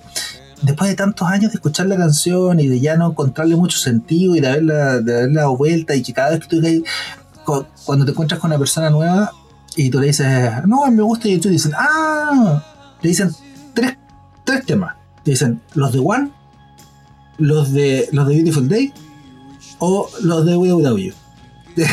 es como persona nueva que tú conoces y le dices me gusta YouTube, ah, los de Gohan One, los que tengan cuidado, yo los que tengan Bueno, después de tantos años le quise dar una vuelta y le encontré esta explicación y este fan, que yo sé que en el fondo es Ya le estoy, estoy ya yéndome muy en la bola con el asunto, pero Ya. no sé. Creo que a lo mejor le puede dar una profundidad más al, al tema. Yo le encuentro harto sentido a esa, a esa interpretación. Y yo te doy vuelta un poco el contigo sin ti. Te lo doy vuelta en el sentido del que está enfrente del, del drogadicto. También Que puede no- ser. No podéis estar con él tampoco. Queréis Claro. estar con él, no, no podéis vivir sin él, pero tampoco podéis estar con él. Y la versión oficial creo que es que justamente Bono estaba pasando por un tiempo difícil con Ali. Creo que esa es la versión oficial, no estoy seguro. Pero tú, tú te vas que sabes la versión oficial. Va, va, va a ir más avanzado en el libro. Eh, no me acuerdo ahora en el momento. Oh, de- no. Falló el dato Pepo, falló el dato Per- Pepo. per- perdón. Te damos un minuto. No, no, eh, no, Pepo, el Pepo no. dato falló, el Pepo dato. que queda- queda No, no, no. ah, no, me, me acuerdo del dato de Gavin Friday, pero no. No me acuerdo si. No me acuerdo específicamente si explicó como de qué trataba. Pero sí, sí, ta- también hay algo como un poco de. de del problema que cuando está en una. Cuando está en la banda. Que se. que está un poco alejado de. de Ali. Entonces, esta es otra. otra canción para Ali. Una siempre hay una. La canción para Ali. Siempre, siempre hay, O, siempre hay o- un o- caga- o yo creo que es el comodín, así es como no, esta canción es para él. Así como cuando no quieren ser polémicos más allá de la cuenta, no, no, esto algo tenía que ver con mi esposa ese. No, No, apagué el claro. No el California y por eso. Ya, pero no me- ese chiste del California era mío. Pero eh, Sí, pues estoy. siempre hay una canción para Ali, por alguna razón. Entonces, en este caso era una. como esa sensación de. esta. de no, de no saber cómo compatibilizar la vida de, de casa y de y un matrimonio, porque. eh, en el libro, en su render, habla mucho de cómo él iba aprendiendo. Eran niños cuando se casaron, eh, dice. Entonces, como que iban aprendiendo en el camino. Pero que obviamente ella siempre fue un poco más madura antes que él. Y él- entonces él como que iba detrás. Y entonces era un poco difícil compatibilizar como la vida de banda con la vida de esposo, con la vida de familia. La familia más allá de los hijos, sino como ellos dos solos como comunidad. Entonces por ahí también va... Es, un- es una canción de... Espérate, que aquí había leído algo recién. Eh, es un, claro, un poco de la, de la pelea para reconciliar las responsabilidades como un hombre casado y como un músico.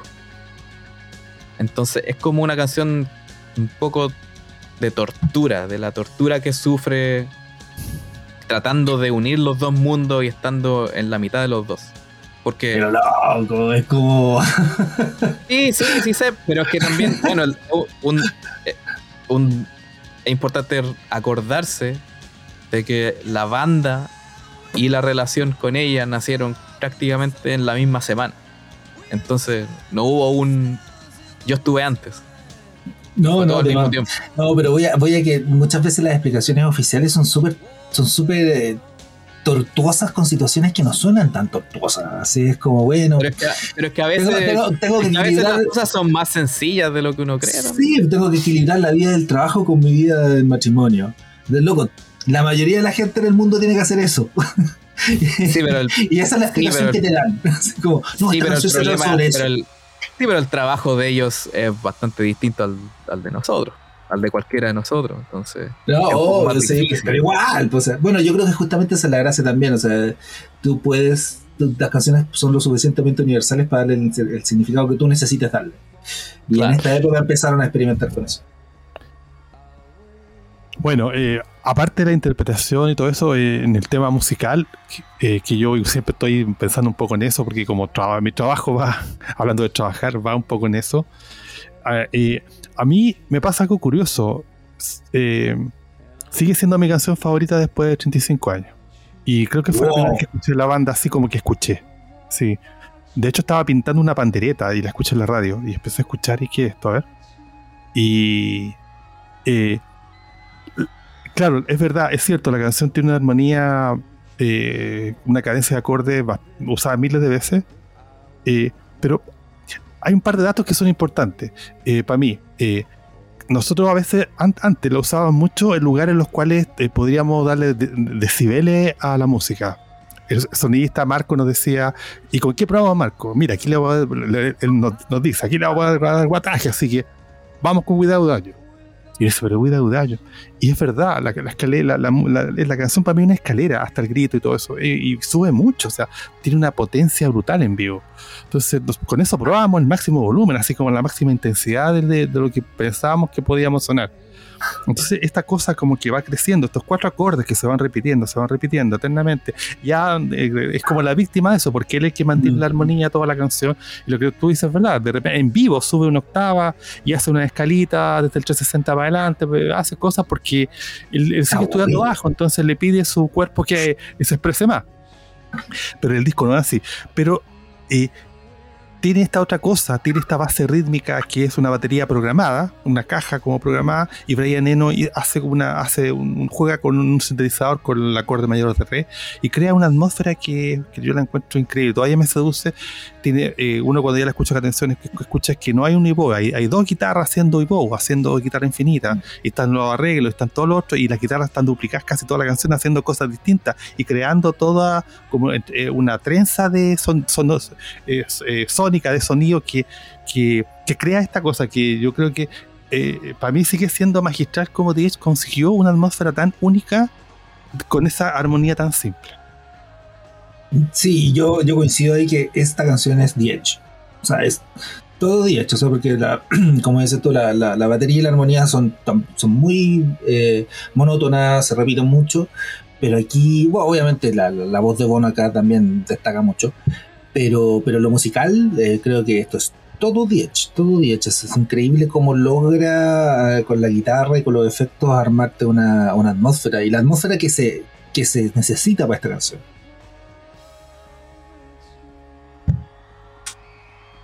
Bueno, pasemos. ¿Algo más? Sí, no, no. Eh, a ver. De hecho, el para él, para él es tan curioso que imagino en, en ese clásico álbum, cuando mostraron a, Jeff no sé si vieron ese DVD, está. ya, se fue la batería, pero eh, eh, cuando él muestra lo que más le gusta del álbum, es como. Que algo tan simple. Es un re, es un re 9, un re sub 4, es nada, o sea, un re 7. Pero, y a contratiempo, ¿no? Claro, mm, sí, pero tampoco y el, y el, contrapunto que, hace. Es lo que la nota que él crea, porque aparte que tiene shimmer, tiene delay, todo va creando una cosa así, como etérea. Eh, es genial, en ese sentido, realmente yo encuentro que, que, tiene tan claro la simpleza de, mm. que, de que lo justo, ni más ni menos, pero, pero súper simple, y dejando lo que hablamos recién, muchos espacios por aquí y por allá. Y, Alfredo, y ese, ese contrapunto que hace el que suena como tun tun tururun, tun tun tun, ¿eso es un acorde también? O, ¿Cuál? Perdón, ¿cuál? El, que hace justamente cuando empieza, cuando empieza al, final y en la guitarra pues, suena tun tun tururun, tun, clásico que también es un acorde, me imagino con acorde. No, no, no, es un arreglo el ese. Ese. Es un arreglo, no, no, un, no un acorde o medio acorde. Haciendo dos notas distintas. Es que la gracia del delay que es súper divertido porque un, guitarrista con el que toco eh, me decía que al principio le costaba mucho el tema de delay porque sentía que iba a hacer trampa, porque lo que hacía es repetir la misma nota con patrones rítmicos interesantes. Eso es lo. Eh, eh, de hecho, una de sus habilidades musicales más importantes es la rítmica. Tiene una rítmica brutal. El tipo, yo nunca lo he escuchado fuera de ritmo, en ningún caso, o sea, nunca. Y de repente él corrige con, desde la guitarra el ritmo de la banda. O sea, la, banda se mm. atraviesa y él con la guitarra es capaz de corregirlos. Y eso es interesante porque no es su rol. domina, entonces, claro, yo no entendía nada, ahora empecé a entender que es lo de una corchea con puntos. Claro, las repeticiones donde tú las pongas, no, no son, él las va variando. Y eso se va creando, tú tocas una cuerda y, suena, no suena al tiro, suena después, o suena en, una corchea con puntos, o en una corchea o malla. Y eso hace que va creando toda la repetición de atmósfera. Son dos notas, son. Eso no va pero el tema es, es cómo él, lo, él, dónde lo usa y cómo lo usa con la y lo usa, Esa lo la usa de contrapunto, lo usa de contrapunto Sí, en esa parte de sí, la canción, sí. entonces, no, sí, sí, por eso, por eso yo sigo diciendo, este- esta canción es The Edge, y esto es, es The Edge, para el que no conoce YouTube, esto es The Edge, Bono se destaca mucho con la, con, Sí, la con voz, el trabajo vocal de esta la canción también. es Y en vivo, eh, por ejemplo, sobre todo los primeros años, sí, de- de- yo, yo no lo creía mucho hasta que un día sí me di cuenta que la, la- quizás la última, o sea, no, no estas últimas giras, pero un par, par de giras atrás, eh, me comentó, oye, como que está cantando sin ganas esta canción. Qué raro, no, o sea, porque a mí me gusta tanto que me encontraba difícil de creer. Pero sobre todo lo de, las siguientes giras que grabaron, él dejaba el alma en, el escenario en esta canción. Siempre me ha, siempre me ha, me lo he encontrado interesante de que, bueno, el, la gira del Joshua Tree, después hicieron esa gira el- del el Lockdown, que fue cortita. Y para la otra gira, bueno, no fue, no fue tanto. Para la otra gira, para el SUTV, en general igual la tocaban más o menos parecido a como era antes. Pero siempre me ha encontrado interesante que cambiaran toda la canción estructuralmente. Bueno, no toda, pero como que cambiaran la base rítmica para los shows finales del SUTV. Y que eran como 10 shows, todos peñufla. Cuando fueron a Australia, Japón, todo eso. ahí me Lo que sale en el With or Without You. Ya, en resumen, cuando uno escucha With or Without You en el SUTV de Sydney, es totalmente distinta a lo que uno tiene en la cabeza. La batería, es distinta. La batería es La distinta. batería es distinta, sí. Totalmente distinta. El Es arreglo, otra canción es otra canción. Y la hacen funcionar igual. Y eso lo he encontrado siempre interesante de cómo... Y, lo interesante en el sentido de que esta es una banda como que no, no se pega muchos cambios mágicamente porque se les, se les paró las rajas, no. Pero ahora quisieron, no, vamos a cambiarlo un poco solo para estos últimos shows, porque hasta el show final en Dublín del 93 de la gira del Suropa seguían tocándola igual como la habían tocado el 87 y el 89 y el 92. Pero para los últimos pocos shows de Oceanía y Asia, la cambiaron. Y después volvieron a la versión como más normalita. eh, para el Popmar, el, el Beijing, todo eso. Pero bueno, eh, la que siempre va cambiando en todos los shows, en, todos en todas las giras, es la que sigue, que se llama Bullet the Blue Sky. Aquí la cosa se puso buena. Y que, bueno, todos sabemos más o menos de qué trata, de los aviones, de El Salvador siendo atacado, de cómo Estados Unidos apoya, eh, apoya al grupo que le favorezca en el, en el lugar del mundo que necesite para satisfacer sus necesidades políticas. Y, y cómo, bueno, lugares menos con menos dinero o con menos poder tienen que subyugarse a eso. Los muertos en El Salvador, las guerras civiles, los 80, lo sabemos todo eso. Musicalmente la encuentro interesante en el sentido de que todas las giras es distinta, aunque sea por unos detalles pequeños, a veces solo 10 es distinto, pero siempre me ha gustado esto de que la- el, el bajo y la batería y la guitarra como que no tengan nada que ver. Es una canción que no, no tiene sentido lógico musical, pero existe y funciona de alguna forma. Quizás Bueno, tú bueno, sabes que me siento identificado con plenamente. Eh, Adam muchas veces está tocando fuera de tono. Están, están tocando, están, están improvisando algo y tono, y Adam se va para otra parte, o, o- o se enchufa mal, o con un bajo en otro tono y toca. Y me imagino las caras que se pondrán entre y todo el tema. Pero este era un ejemplo de eso. Pues estaban tocando algo y estaba en otro tono, pero funcionó porque seguramente no estaba completamente fuera de escala, ni hizo notas muy disonantes. Y les pareció genial, po, y la dejaron. Y ahí quedó. po. Ahora, a mí me encanta la. la- la- la- me encanta. eh, con los años le he tomado más cariño y más afecto a la base rítmica que forman Adam y Larry.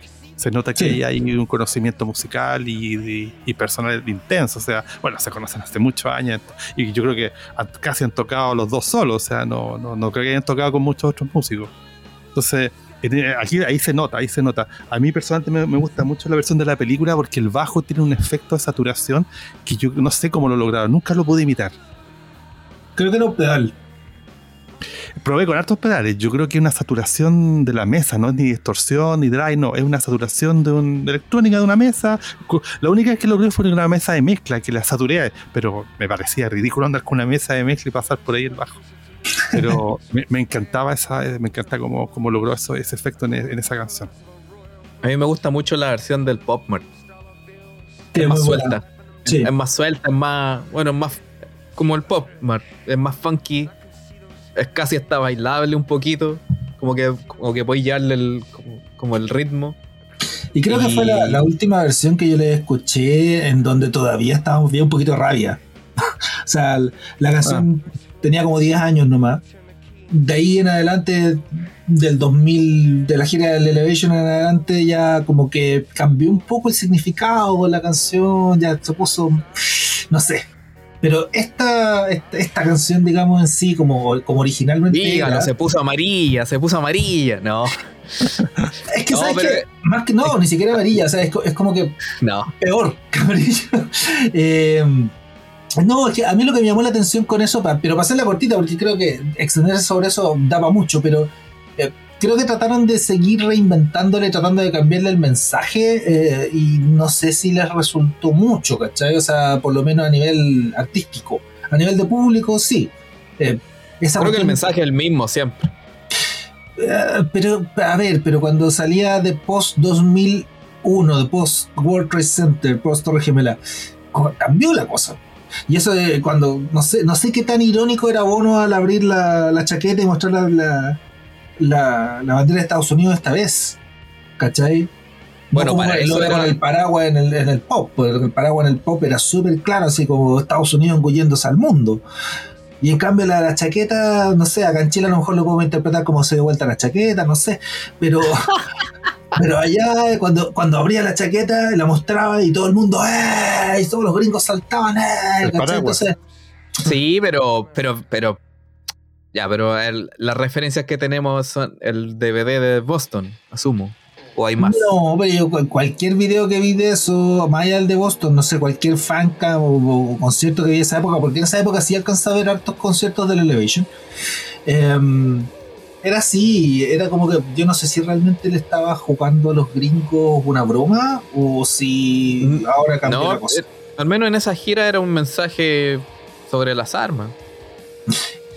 Y que es algo totalmente gringo. Súper tibio también, y es como, ¿cachai? O sea, me, me, carga cuando las canciones pierden su, su mensaje original, sobre todo en el caso de las más políticas, de hecho. Y esta es la canción, una de las canciones más políticas, es la única en donde tú puedes decir realmente aquí le estamos criticando a la política exterior estadounidense, así como, sin, sin duda. Y, y cambia tanto el mensaje. Entonces, eh, bueno, filo, refiramos a la canción original, o sea, creo que justamente esa es su gran gracia, o sea, es una canción muy rockera, que como que después de partir con las tres primeras, que tenemos la primera que es como Esperanza, la segunda que tiene que ver, se suena a, a, a, a iglesia. a iglesia, la tercera que es una balada de amor o desamor, como queráis verla, y es, y de repente, ¡pam!, te ponen el, el, rock en el disco y te lo ponen pesado y te hacen recordar al Ward, por ejemplo, y, empiezan a, con este mensaje que es súper heavy y que más encima está tan bien armado, no solo en lo musical, como, como decía Alfredo, la base de Adam y Larry, sino que además Edge se luce aquí haciéndote todos los efectos y de verdad son bombas cayendo. Um, y, la rabia con que canta uno, y en la gira, sobre todo, la rabia que canta él era una canción súper política, una canción súper de protesta, entre comillas, y es como la canción de la gran canción de protesta que tienen en el disco a nivel grande, y, y lo hacen, y esto para mí era lo que más me volaba la cabeza, era una canción que hicieron estando en Gringolandia, criticando a Gringolandia, entonces se sintieron más irlandeses que nunca en ese sentido, y al mismo más gringos que nunca, etcétera, mezclan todo eso, y creo que es es sumamente interesante que lo hagan y que metan esta canción en el disco. Y, y, después pierde fuerza con los años, qué sé yo, pero en su época creo que era una, una canción maravillosa, y como te digo, hasta el Pop Mart creo que pegaba muy fuerte y que se tomaban su tiempo para hacer esta crítica y, y me da mucha pena que se haya perdido. y cómo que se ha transformado, que se puso amarilla, como dice No, yo, tú soy el que yo te interpreté nomás. No, yo no digo que se No, no, como dijiste tú, estoy diciendo nada más. Yo sí, yo sí digo que se puso amarilla, incluso peor que amarilla. No, no sé si peor que amarillo, pero va cambiando. No podéis, no podéis alegar lo mismo 30 años también. O sea, siempre. Pero si, Estados Unidos, eh, pero si Estados Unidos sigue haciendo lo mismo, pues. sí, pero también, lo hace de, pero también lo hace de formas distintas. Entonces hay que por ahí también va. Es que a eso voy, a eso voy. O sea, el mensaje siempre fue sobre la política exterior estadounidense, que antes en los 70 lo hicieron otro grupo, lo hizo Dylan, lo hizo casi un montón de grupos lo hicieron. Eh, pero mm, en los 80 no, ya hasta se estaba perdiendo y realmente viene YouTube, que es un, que es un grupo europeo además, y lo reflota y te dice Estados Unidos sigue haciendo lo mismo, pero ahora ya no lo hacen en Vietnam, lo hacen más cerca. Lo hacen en, Nicaragua, lo hacen en Salvador, lo hacen en Centroamérica, aquí a la vuelta de la esquina. Y lo sigue haciendo y lo hace de una manera incluso más brutal porque con Vietnam se estaba en guerra. Eh, aquí no. Aquí eran intervenciones, bueno, todo lo que nosotros como latinoamericanos sabemos y entendemos muy bien. Eh, y, te lo estaban denunciando y te lo estaban diciendo de una manera súper artística, súper poética, que no le iba a agarrar todo el mundo, pero por lo menos si vais al show, te lo decían en la cara. O sea, dicen, esto es así, esto es lo que está haciendo Estados Unidos, y más encima, al final yo creo que es súper paradójico el último verso cuando te dice de la gente que eh, corre hacia los brazos de Estados Unidos, ¿cachai? O sea, en el fondo es como, mira, están destrozando toda la política de un país para y, qué, cuál es el resultado que un montón de gente se quiere ir a Estados Unidos porque ellos son los poderosos etcétera etcétera etcétera. Claro porque para porque se supone que esa es la salida esa es la, el lugar de esperanza bueno en esta época es cuando estoy más orgulloso de ellos en ese sentido político. Es como lo hicieron súper bien. Bueno pero ah, ah vamos a pasar a la otra. Parece.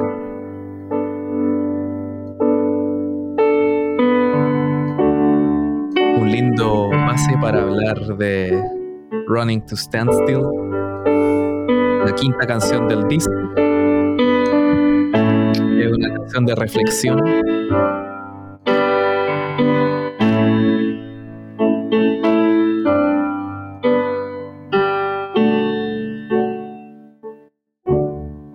De un tema muy eh, peliagudo, podríamos decir, como es la heroína eh, no solo en el libro, en su render, han bueno, hablado sobre cómo hay varias, hay, son como tres canciones que tienen, es como la historia de un protagonista, que son Bad, Running to Stand Still y Race by Wolves. Y que las tres hablan sobre un amigo de Googie, del amigo de Bono, o sea, del, un hermano de Googie. Y que él cayó en la heroína, que en los 80 estaba rampante, en los 70 y 80 estaba rampante en, en Europa. Entonces, sobre eso trata la canción. Y ah, sobre la canción misma, puedo decir de que la versión del Rattling Home es encantadora. y no sé, es, es, muy raro, como que es muy raro saber de qué trata la canción. Yo no sabía de qué trataba la canción, porque es un poco, un poco un acertijo. Habla de siete torres, que, que al final es como un lugar donde la gente iba a comprar drogas, o donde vivía Googie y, y el hermano. Sí, era, era el equivalente a una, a una población acá en Chile. Claro, era como el equivalente a la Pintana, no sé, o alguna o a la No, era un sector de la ciudad con torres. Claro, pero eso Torres con departamentos. No, pero las torres de departamento fue una solución habitacional que se hizo en Dublín en esa época, que era básicamente donde fueron a echar a toda la gente pobre. Claro. ¿Ya? esas eran las siete torres, eran, eran torres grandes que era, en Inglaterra hay muchas de esas soluciones habitacionales y que en la última década o en las últimas dos décadas han eh, eh, derrumbado mucho han demolido mucho para hacer otro tipo de, condominio, qué sé yo, pero en su época esa fue la solución, muy, muy, de la onda de Thatcher, incluso un poco antes. Eh, en donde básicamente era eso, o sea, construimos una serie de muchos departamentos lo más alejado posible del centro de la ciudad y ahí tiramos a todos los pobres. Y nos olvidamos. Y esa era la Seven Towers. Entonces, eh, esta canción en el disco no me no, me- no me mueve mucho, honestamente. Es, que es un, es un buen descanso después de tres canciones potentes y de el golpe en la guata que es Bullet. Pero después como, no sé, como que lo, no, no me vuelve loco en el disco. Lo que, eso es lo que puedo decir. Es una canción muy bonita. Es una canción muy linda, sí, a lo mejor en el disco quizás le falta un poquito más de potencia. O sea, no encuentro que sea mala la versión del disco, yo creo que excelente, pero después, claro, en vivo ganó un poquito, sobre todo en el TV, yo me acuerdo que también era muy buena. Y todo el show que hacían en la ahí era- entonces, Eso era, eh, era ahí es otra canción. Claro, Sí, te- tenía, de hecho, tocaba guitarra, y guitarra eléctrica y no piano. claro. Entonces, claro, ahí, ahí gana, gana harto, pero, pero dejar, eh, nuevamente caemos en el problema del fan que conocemos tantas versiones que al final no nos sabemos elegir cuál. Pero si hablamos la- sobre el disco, eh, yo creo que es un excelente quiebre, siendo eh, casi la última canción del primer del lado A, ¿cachai? Eh, te, te- baja las revoluciones, te lleva a otro estado mental y te lleva también a una problemática que, claro, está basada en, la heroína en cualquier parte, pero que es una problemática con la que se deben haber encontrado también mucho, la, deben haber observado mucho en, las zonas más rurales de Estados Unidos o las zonas más suburbanas de, de las, grandes ciudades en Estados Unidos y que en esa época era un problema sumamente grande. O sea, recordemos que estamos hablando de mitad de los 80, en donde estaba en pleno auge el plan Reagan de, para combatir las drogas, el DARE, y, mm, eh, pero no se estaba aplicando de la mejor manera. O sea, estamos hablando de una, unas leyes que, no sé, catalogaron a la marihuana como droga de- número uno muy peligrosa dentro de los niveles que tenían de, clasificación de drogas y estaba al mismo nivel que la heroína. Por un ejemplo, entonces eh, había una especie de tolerancia cero y una y sobre todo había un problema muy grande con cómo se discriminaba a la gente que era adicta en esa época.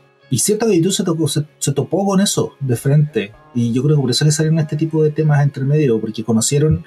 De nuevo voy a irme a la mística eso de los dos, las dos Américas que tenían con el disco. Creo que se toparon con estos problemas y los trataron de, de reflejar en el disco también. Alfredo. Sí, no, eh, sí, pues yo tenía el mismo concepto, que una canción que hablaba sobre la heroína. A mí, bueno, me llega la canción por el piano, obviamente. Ah, menos mal. Sí, sí. No, no, pero es que también está grabado con mi piano favorito, entonces tiene, tiene, le da un encanto especial ese sonido. Eh, fíjate que la, la tocamos harto y siempre se escucha con harto respeto. Y como Mm. también tiene el tema de la armónica, que Bono utiliza un par de veces en este álbum. Y me cuesta creer que él no- nunca practique. Creo que toca solamente la usa para buscar melodías nuevas en las canciones. Y eso es todo.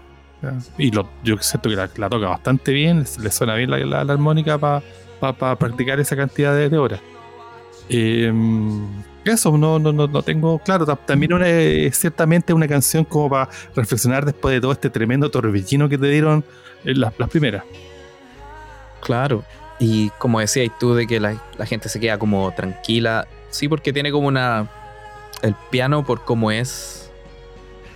no- es una obra maestra del piano, pero es como una. re- te dan ganas como de reverenciarla, de, de, de escu- de escuchar, como es como. No, Sí, no es muy curioso porque el piano son notas, son, son notas largas, mira. Perdón. Eh, son notas súper largas, como. Y tú lo dejas. Y, el- y en, el, en el piano, el, el CP80 eh, dura más en el aire el, tiempo. Tiene una- la, la caída de- del sonido es, es más breve. Está usando- Y- y da, y da eso. miedo usar, usar- usar los acordes como blanca. Claro, Blanco. Claro. Se sale del, Y- del típico cuatro cuartos. Igual cuatro, tres, cuatro. Sí, sigue. No, de cuatro cuartos es. La Pero gracia, piano lo deja sonando ahí con el sostén. la gracia es que le pone una novena al sol. Y eso le da el carácter distinto a la canción. Ya. Es un re normal, re mayor, pero el sol en vez de ser así, es así. Y eso le da todo, eso le da una, una, Agrega la disonancia. una disonancia distinta, sí. Y de, y de miedo te lo tira para abajo. O sea, pareciera. Eh, da- las novenas dan una sensación extraña, sí, es como no es ni alegría ni tristeza, es como una- es difícil de Ah. describirlo. Un se, intermedio. se sale la Sí. quinta, claro. Suena, co- suena como música de iglesia. Sí. Y es cadenciosa, entonces claro, inmediatamente como no, no es como no es tocar es negra. No es Elton John. Claro, no, entonces inmediatamente te baja y te, te lleva como un punto de reflexión. Y está bien, está bien compuesta porque vamos a hablar de un tema complejo.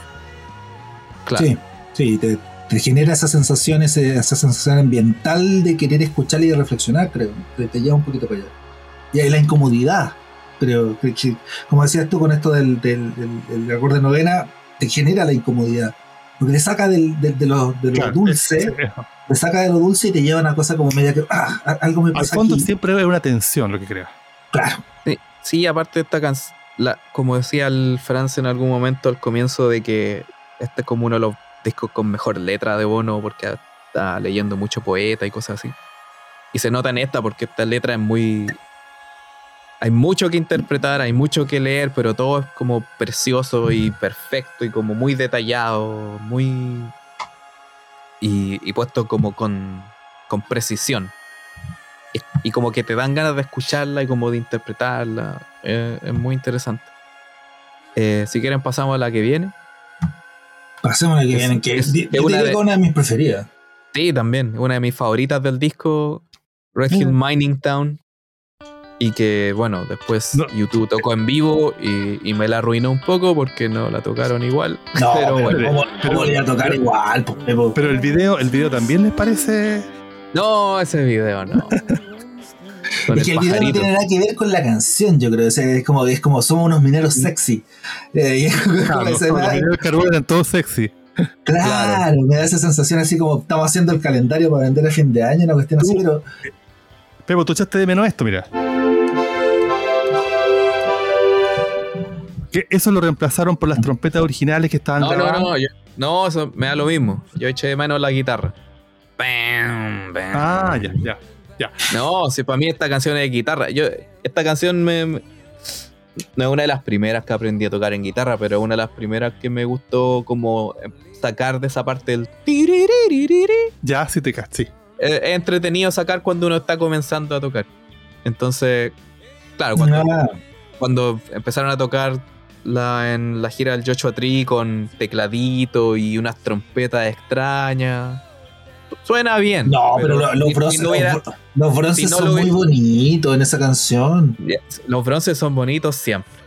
No, pero, estaban, en esa, estaban. Un, en esa canción en particular se, No, se- creo que estaban- en el disco original los bronces estaban, pero estaban muy destemplados. escondido. Y no, estaban destemplados, o sea, un poquito Ah. desafinados. Así que el ingeniero lo eliminó. Y cuando remasterizaron, subieron ese fader. ¿Qué es esto? Subieron los faders y aparecieron los, los bronces.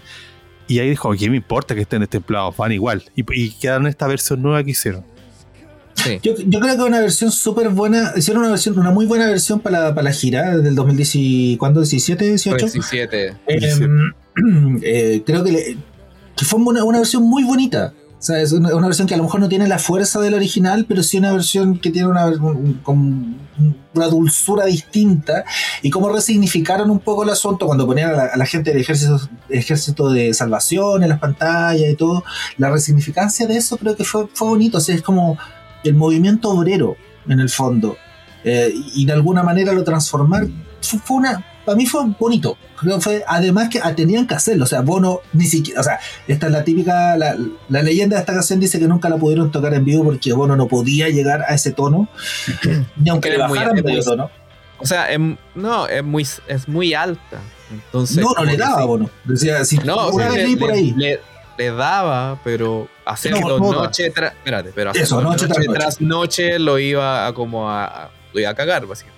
Pero toda Claro. la canción, todos los arreglos, la, la canción está todo muy, es muy, yo, yo cuando, cuando nosotros la tocamos ya encuentro un poco chillona toda la canción, las cuerdas, Sí. la guitarra, todas son notas súper altas y, y agudas. Sí, no, y, y- y lograba ese. Ay, también la tengo por ahí que no la cortaron. De. Súper tanque. Eh, sí, sí, yo, yo encuentro que. le- le- no sé, creo que está súper bien. O sea, sobre todo si sabes con.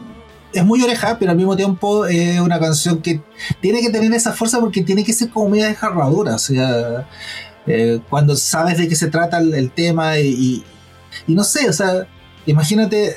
¿De qué trata el tema? A ver. bueno, el tema básicamente trata de un pueblo minero y, y los, los, los dramas de ser minero eh, antiguamente, eh, minero del carbón. Claro. eh, que era un trabajo, uno de los peores trabajos del mundo. O sea, era, era un trabajo en el que tú entrabas y estabas condenado no solo a morir porque podías tener un accidente en el de trabajo, sino que eventualmente ibas a de- desarrollar algún tipo de o cáncer o algo por el estilo. Entonces, eh, y, sobre todo porque les pagaban nada. O sea, era uno de los trabajos más riesgosos del mundo y era uno de los trabajos más explotados del mundo. Sí, a- y aparte de que en- hubo como una protesta, como un paro de minas en el 84 en, en el Reino Unido. Y que Sí, fue- Margaret Thatcher iba a cerrar todas las minas que no fueran pro- totalmente productivas. Eso. Ahí empezó el conflicto. o sea, claro, era, entonces- era matar una profesión, era, era, Ma- Era matar, un pue- era matar pueblos, era matar pueblos, era, era condenar a familias a, a- a subsistir como sea. Y claro, de lo que habla la canción es no solo. por- porque una cosa es fácil hablar sobre el efecto que cerrar minas va a hacer en una comunidad o en, unas, o en un país. Pero es distinto cuando habláis como ya de la, de la parte personal de, de las relaciones humanas eh, del minero con su familia y el mundo que lo rodea. Entonces, como que de todo un poco eh, trata la canción. No, y ya habla también de la muerte de un. La muerte de, un, de una época, de una profesión, de un oficio. em, y, además, claro, de todas las diferencias sociales que eso provoca. Entonces, es un tema súper complejo. Y que acá, no sé, también si tú lo ves, me imagino que quizás en todos los países pasa. No, y entre paréntesis, además estáis sacando carbón, o sea, no, es una de las cosas que más contaminan eh, cuando después es un producto. Em, entonces, eh, era un tema súper complejo, pero que lo- logran dar una energía muy, muy bonita dentro del, que te hace reflexionar mucho. Creo que e- ese es el tono, es un tono muy reflexivo en muchos niveles. Em, y finalmente yo creo que lo, to- tocan muy bien. Em, y es una de esas canciones que uno extrañaba y decía, pucha, merece más. Esta canción merece más. y que daba lata no, no haberla escuchado en vivo alguna vez. Claro, era como la versión ochentera de, de Acrobat. Es como, oh, la canción que no tocaron. Porque de este disco tocaron todas, menos esta. Claro. Bueno, eventualmente las tocaron todas. Hasta que la tocaron y bueno, no sé. A mí no me gusta, pero es otra cosa. No, bonita la versión del, del 2017. Mira, Sí, sí es bonita. bonita, pero, pero, pero, la, pero la potencia que tiene la otra no, no, no, no se vio reflejada. Sí. Eso es mi problema con la versión 2017. La versión 87, la versión del disco, el comienzo es... eh, me, me encanta la guitarra, ¿sí? no, no puedo decir más que eso. Y, y no es solo como... Y también quizás yo es que tengo como una debilidad por los slides. los cualquier cosa así como que me, me, me- me- me llega al corazón y al estómago. Pero, Es el punto, el punto débil de Pepo, ya lo sabemos. punto Un slide. pero, un- pero tiene que ser bien puesto. pues, No, no, No, y el, el, el, el, el bajo también eh, que lleva el tum, tum, tum, tum, tum, tum. Y la- es, como- no, es- y es casi un esta vals. sí que- es como y esta una, sí- una polka, no sé. un vals. Sí, No, pero esta sí, en esta sí tenéis de que, de que no es un cuatro cuartos, esta no- es otra cosa. Mm, No, no, sé. recuerdo ahora cuál Bueno, todo sería, se puede pero cortar en cuatro cuartos, pero es tum, Sí, como un tum, tum, 6 tum. octavos, por ahí. No sé, no sabría, estaría chamullando. Sí, puede ser un no- seis octavos, sí. Sí, no, pero no es cuatro cuartos normal. Entonces, tiene como un. ti- Tiene como esta onda como de, de caminata épica.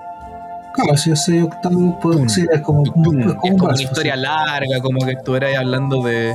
Como que los mineros en verdad fueran los hobbits, ¿cachai? Entonces. y, y los veis. Y, es y, y- y por cómo es el, ritmo, uno los ve caminando por horas y horas en un atardecer y como muy sufrido. Pampa ilusión. Así como tú te lo imaginas como Pampa ilusión. No, y, ah, y una cosa que decir hace un rato y se me fue. En el fondo, yo creo que cada país tiene su historia con los mineros del carbón también. Acá tenemos el ejemplo de Lota, que. Lota, como- sí. Loco, y que fue o sea, justo, uno que fue más o menos. Lota, No, no fue en esa esa- época, pero no. no, no, fue como unos 5 años después, más o menos, ¿no? Que, que fue. Yo ¿se lo recuerdo Lota? cuando era no, chico. No me acuerdo, para serte sincero, pero, pero Lota era un pueblo perdido y condenado desde hace mucho tiempo. No me acuerdo que fue como a comienzo de los 90. Lo de Lota. Quizá Alfredo se acuerda más. Sí, más o menos, como esa época, sí. Y fue, fue feo porque después convirtieron a todas las personas, las oportunidades fueron que todos fueran peluqueros, entonces estaba lleno después el pueblo peluquero. No fue Sí, muy- se tenían que cortar el pelo entre, entre ellos Claro, para que sí, no, el negocio. el, plan, el plan no fue muy efectivo. No, aparte que el- turístico. todo- toda nuestra etapa escolar tuvimos que leer esos espantosos, no, no por malos, sino por tristes libros de subterra, subsoles. Mm, Baldomero Lillo. Sí. Y que ahí Sí, te po. mostraban la vida como El fue. del fue diablo. Sí, Y El todo fue- diablo todos lo leímos y fue como ¡ah! Terrible eso. Al que no haya leído El chiflón del diablo, se lo recomendamos si quiere eh, tener una tarde o una noche triste. Porque- pero realista. pero Pero realista. realista. Bueno, pasemos entonces a la próxima. Si no ¿no? quiere leer su render, puede ver, leer a Baldomero. No, Baldomero Lillo. Sub- Subterra el libro, Subterra. El chiflón del diablo, uno de sus cuentos más famosos. Bueno, pasemos a la siguiente canción. Aquí cambia la onda. Mi, mente está, está colapsando porque no me acuerdo cuál es. Espérate. In God's Country. In God's Country, sí. Eh, esta puedo decir que la del disco está bien, la del Rattle and Home me encanta, pero también quizás es porque la, le, le quitaron un pedazo, le quitaron toda una estrofa y, y coro, no sé. ¿Y por qué ahora Eh, lo- es, es medio inexplicable esa. Sí, no, no tengo idea, no tengo idea. Por Tenía una pifia muy grande. no sé. Quizás no tengo, no sé. Otra más de Adam. Como la del final. ¿Cuál? El Ah, ah, termina en, termina en, en do y la canción termina en re. O sea, y pone Ah, cara sí. y corre. Y corre la mano así, pero como que se ríe. Ah, No, y de hecho, No de hecho cambia, cambia un, eh, no me acuerdo en qué, en qué parte cambia la, el el pasado coro. en el Claro, coro. el, que el coro es distinto, o sea, lo- los dos coros son distintos. Son distintos. Pero Claro, no creo sí. que eso haya sido pensado así. No, No, no, así, la así el, el- el disco está grabado así y lo, y lo tocaban así. Y, él- y Adam siempre se pregunta, no, no, no entiendo por qué hicimos esto. Sí. Y es muy raro. Yo Pero qué bien. yo- sí, pues yo creo que, él, él no lo entiende porque no, no Espera, está en la cabeza de estás hablando, tú estás hablando del final en el Rattle and Hum, la película, ¿cierto? Sí, sí, pero Ya, final cuando termina. en la nota, la nota final. Sí, Pero yo creo que eso lo hicieron adrede porque después termina con, con el tatán. eso, pero fíjate que otra cuando hace el tatán, fíjate que la cara de Adam y lo que hace Adam.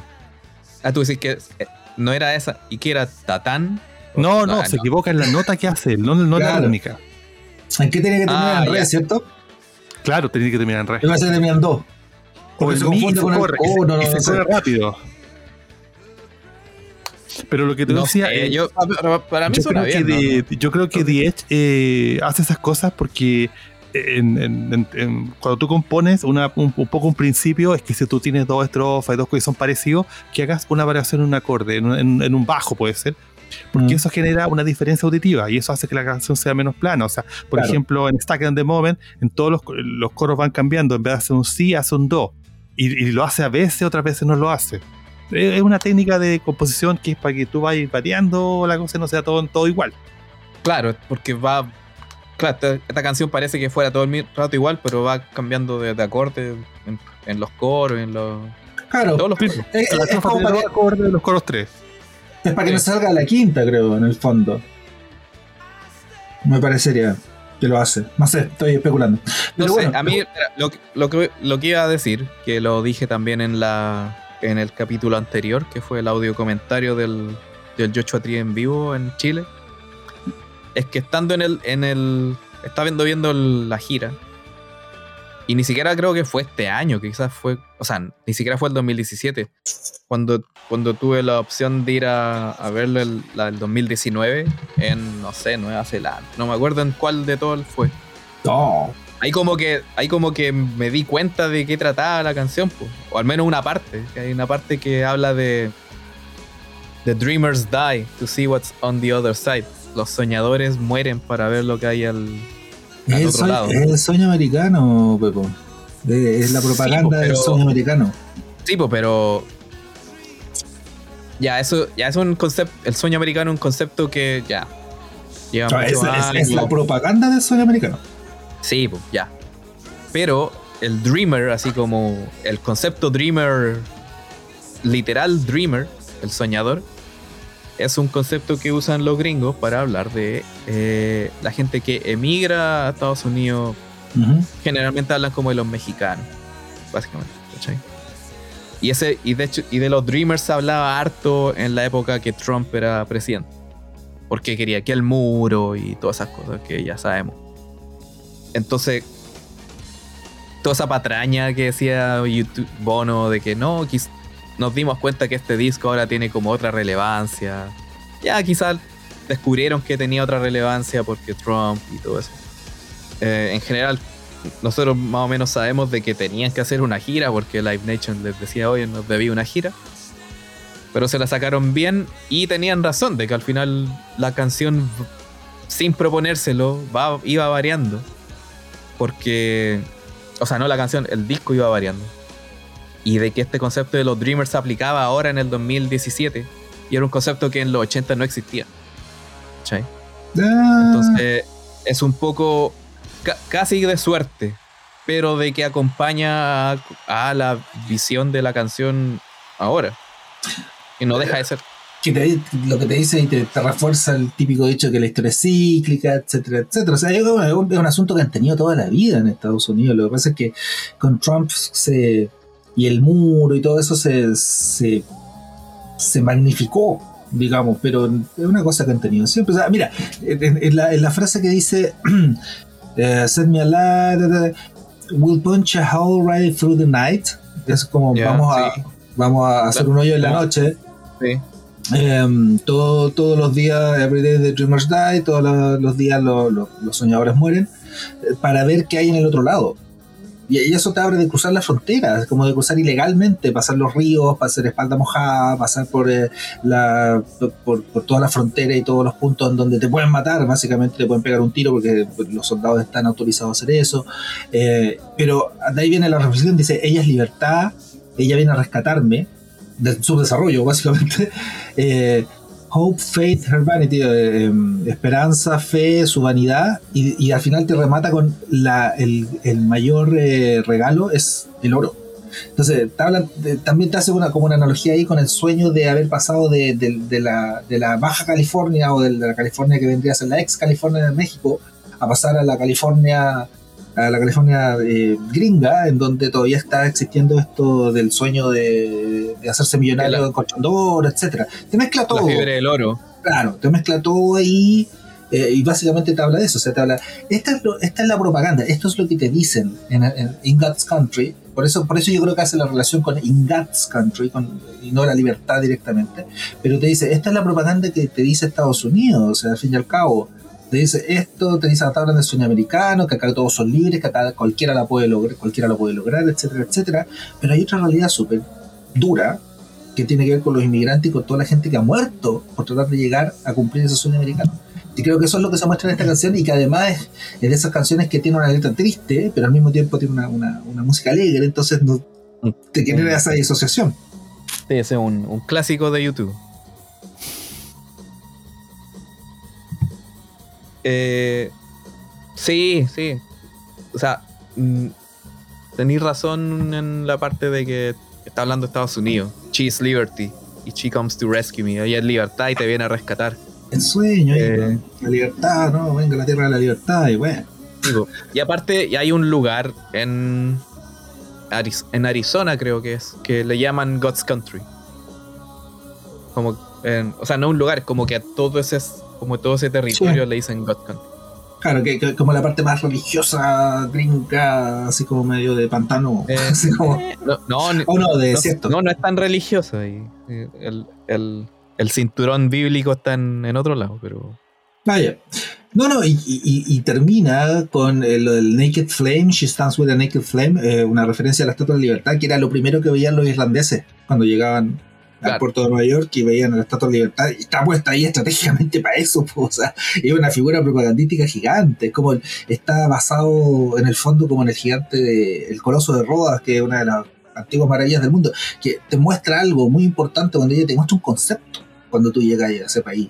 Eh, por lo menos esa era la lógica de los que venían desde Europa, te mostraban el concepto así como, esta es la libertad, aquí no hay reglas, acá usted es libre, etcétera, etcétera ya, pero ¿y, qué creéis que significa eso de eh, I stand with the sons of Cain? Como yo estoy al lado. Ah, yo es una referencia bíblica. Eh. Es una referencia bíblica que me supera. No, sí sé que Caín es bíblico, pero. No, no, no sé, no sé qué se refiere con eso. No, no cacho qué pasó con los hijos de Caín. Sé la historia de Caín y Abel, pero no, no sé qué pasó con la historia de Caín. Con los hijos de Caín, no sé, serán hijos impuros, o sea, serán impuros porque mataron, porque su papá mató al Abel, no sé. La verdad no sé. Y ahí nos, nos faltó un poco de investigación. Perdón. Burned by the Fire of Love, igual te da una pista ahí, así como quemado por el, el fuego del amor. Algo, algo tiene que ver ahí, seguramente eso. Sí. Eh, si quieren, pasamos a la que viene. La próxima. Esta también fue un single, pero este fue single más o menos. Ah, no. Sí, sí o no. ¿Fue single? Sí, sí, In God's Country fue un- tenía video al menos. Fue un, y fue un single, pero salió poco. Salió como en Australia, Nueva Zelanda. No, no, no, no tuvo mucho. Ah, el Lancaster fue el no, le, cuarto. no le di- no- no- no era como un. Nunca hubo como un cuarto single oficial brígido. según, Que con los tres primeros ya tenían por rato. según sé y según acabo de confirmar en Wikipedia, In God's Country fue el cuarto single, pero es el single que ya casi ni, se toca, pero Sí, que fue en, en Estados Unidos y One Tree Hill fue en Nueva Zelanda, claro. Ah, ahí está, sí. Bueno, y después viene Trip Through Your Wires. Aquí, que a mí, a mí me encanta. es como. No, no- no tiene. O sea, em, técnicamente no tiene como ninguna gracia. Quizás la pura armónica, pero es como entretenida. Y.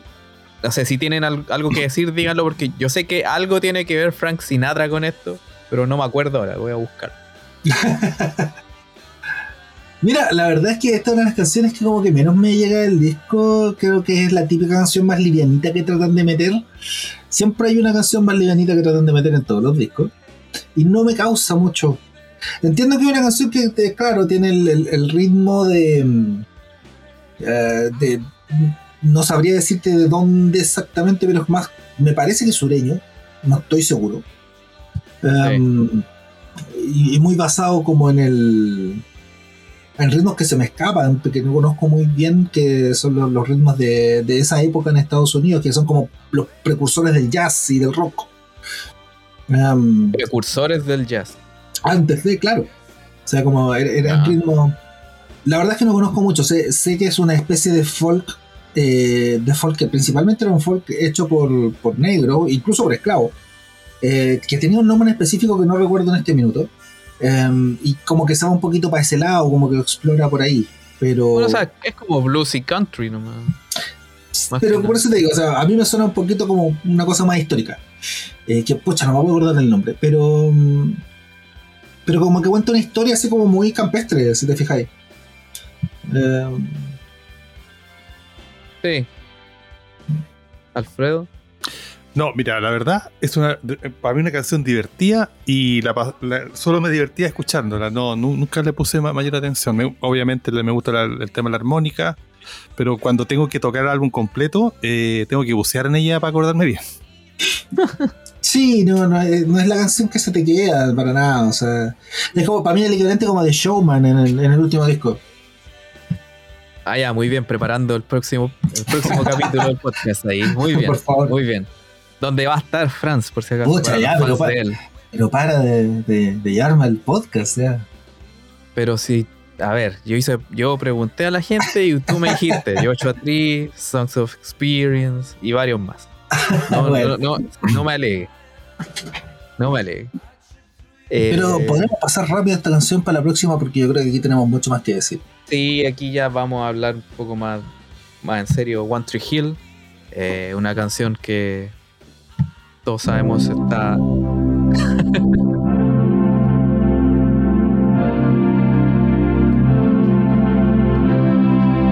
Eso suena mucho como a cualquier canción ochentera. Suena a Queen, de hecho, también. Suena como a Radio Gaga. break free. Sí. a empezar. Bueno, esta tiene como mucho significado, o bueno, eh, mucho, mucha historia detrás. La más conocida es sobre Greg Carroll, que era un asistente como un roadie de, de la banda, que murió en un accidente de motociclismo como el 86. Y le escribieron, y escribieron esta canción que habla también sobre One Hill, que es un lugar, es un cerro eh, en Nueva Zelanda, en Auckland. Eh, y también, bueno, hay, hay una parte que referencia a Víctor Jara. Y bueno, no sé. Eh, no, me perdí hoy. Como me perdido hoy día, perdón. No, sí, no, no, no. Estás en tu mejor día de. de no, hoy día no. Yo te ayudo, yo te ayudo. Tengo sí, muchas cosas en la cabeza. Lo de One Tree Hill, es que, es que es de esas canciones que, bueno, a mí me, han pasado muchas cosas con One Tree Hill en, a lo largo de la historia. O sea, primero, nunca caché que había una, una, una referencia a Víctor Jara, eh, porque en el disco... Hasta este momento en que lo dije. Eh, eh, no, no, no, o sea, que, que en el disco la, dice Jara Song, Jara, ¿quién Después lo arregló con los años dijo Jara. Em, entonces no, se entendía, pero igual fue heavy cuando me di cuenta que había una, referencia a Víctor Jara y fue como, oh, así como, obviamente que te llega. Em, pero también fue raro ver que se, se, refería a una cosa como muy, muy, muy personal de la banda. O sea, es como le estaban dedicando la canción a otra persona que era en Nueva Zelanda. Y yo dije, bueno, ¿qué, qué tiene que ver Víctor Jara acá? Lo sentí un poquito forzado, a la larga. Eh, pero, pero bueno, siempre se agradece la, la, la mención y cuando la, hemos escuchado en vivo, yo la he escuchado un par de veces en vivo y eh, no ha salido tan bien, pero bueno, la primera vez no, porque se le ocurrió subir a la Fran Valenzuela al, escenario a, a Bonnie y la Fran Valenzuela. Lo único que quería hacer era figurar, no estaba tratando de cantar la canción. Le tengo respeto a la Fran Valenzuela como artista, pero esa vez se salió totalmente, se puso fan y, las cago, creo yo. Sí, eh, no, no, no fue un mejor, no fue uno de esos mejores días. Para nada, como el día de hoy de Pepo. Eh, pero a la larga. El mío, está mejor. pero a la larga es una canción súper bonita. O sea, y, el ritmo, el.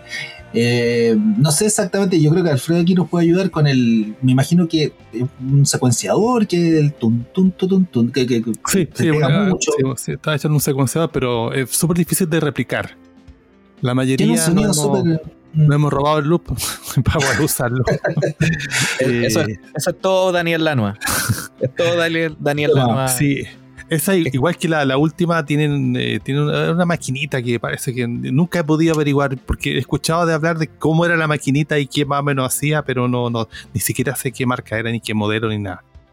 Eh, tiene una base rítmica súper interesante, sí, eso está en toda la canción y, y, y como que te machaca toda la canción.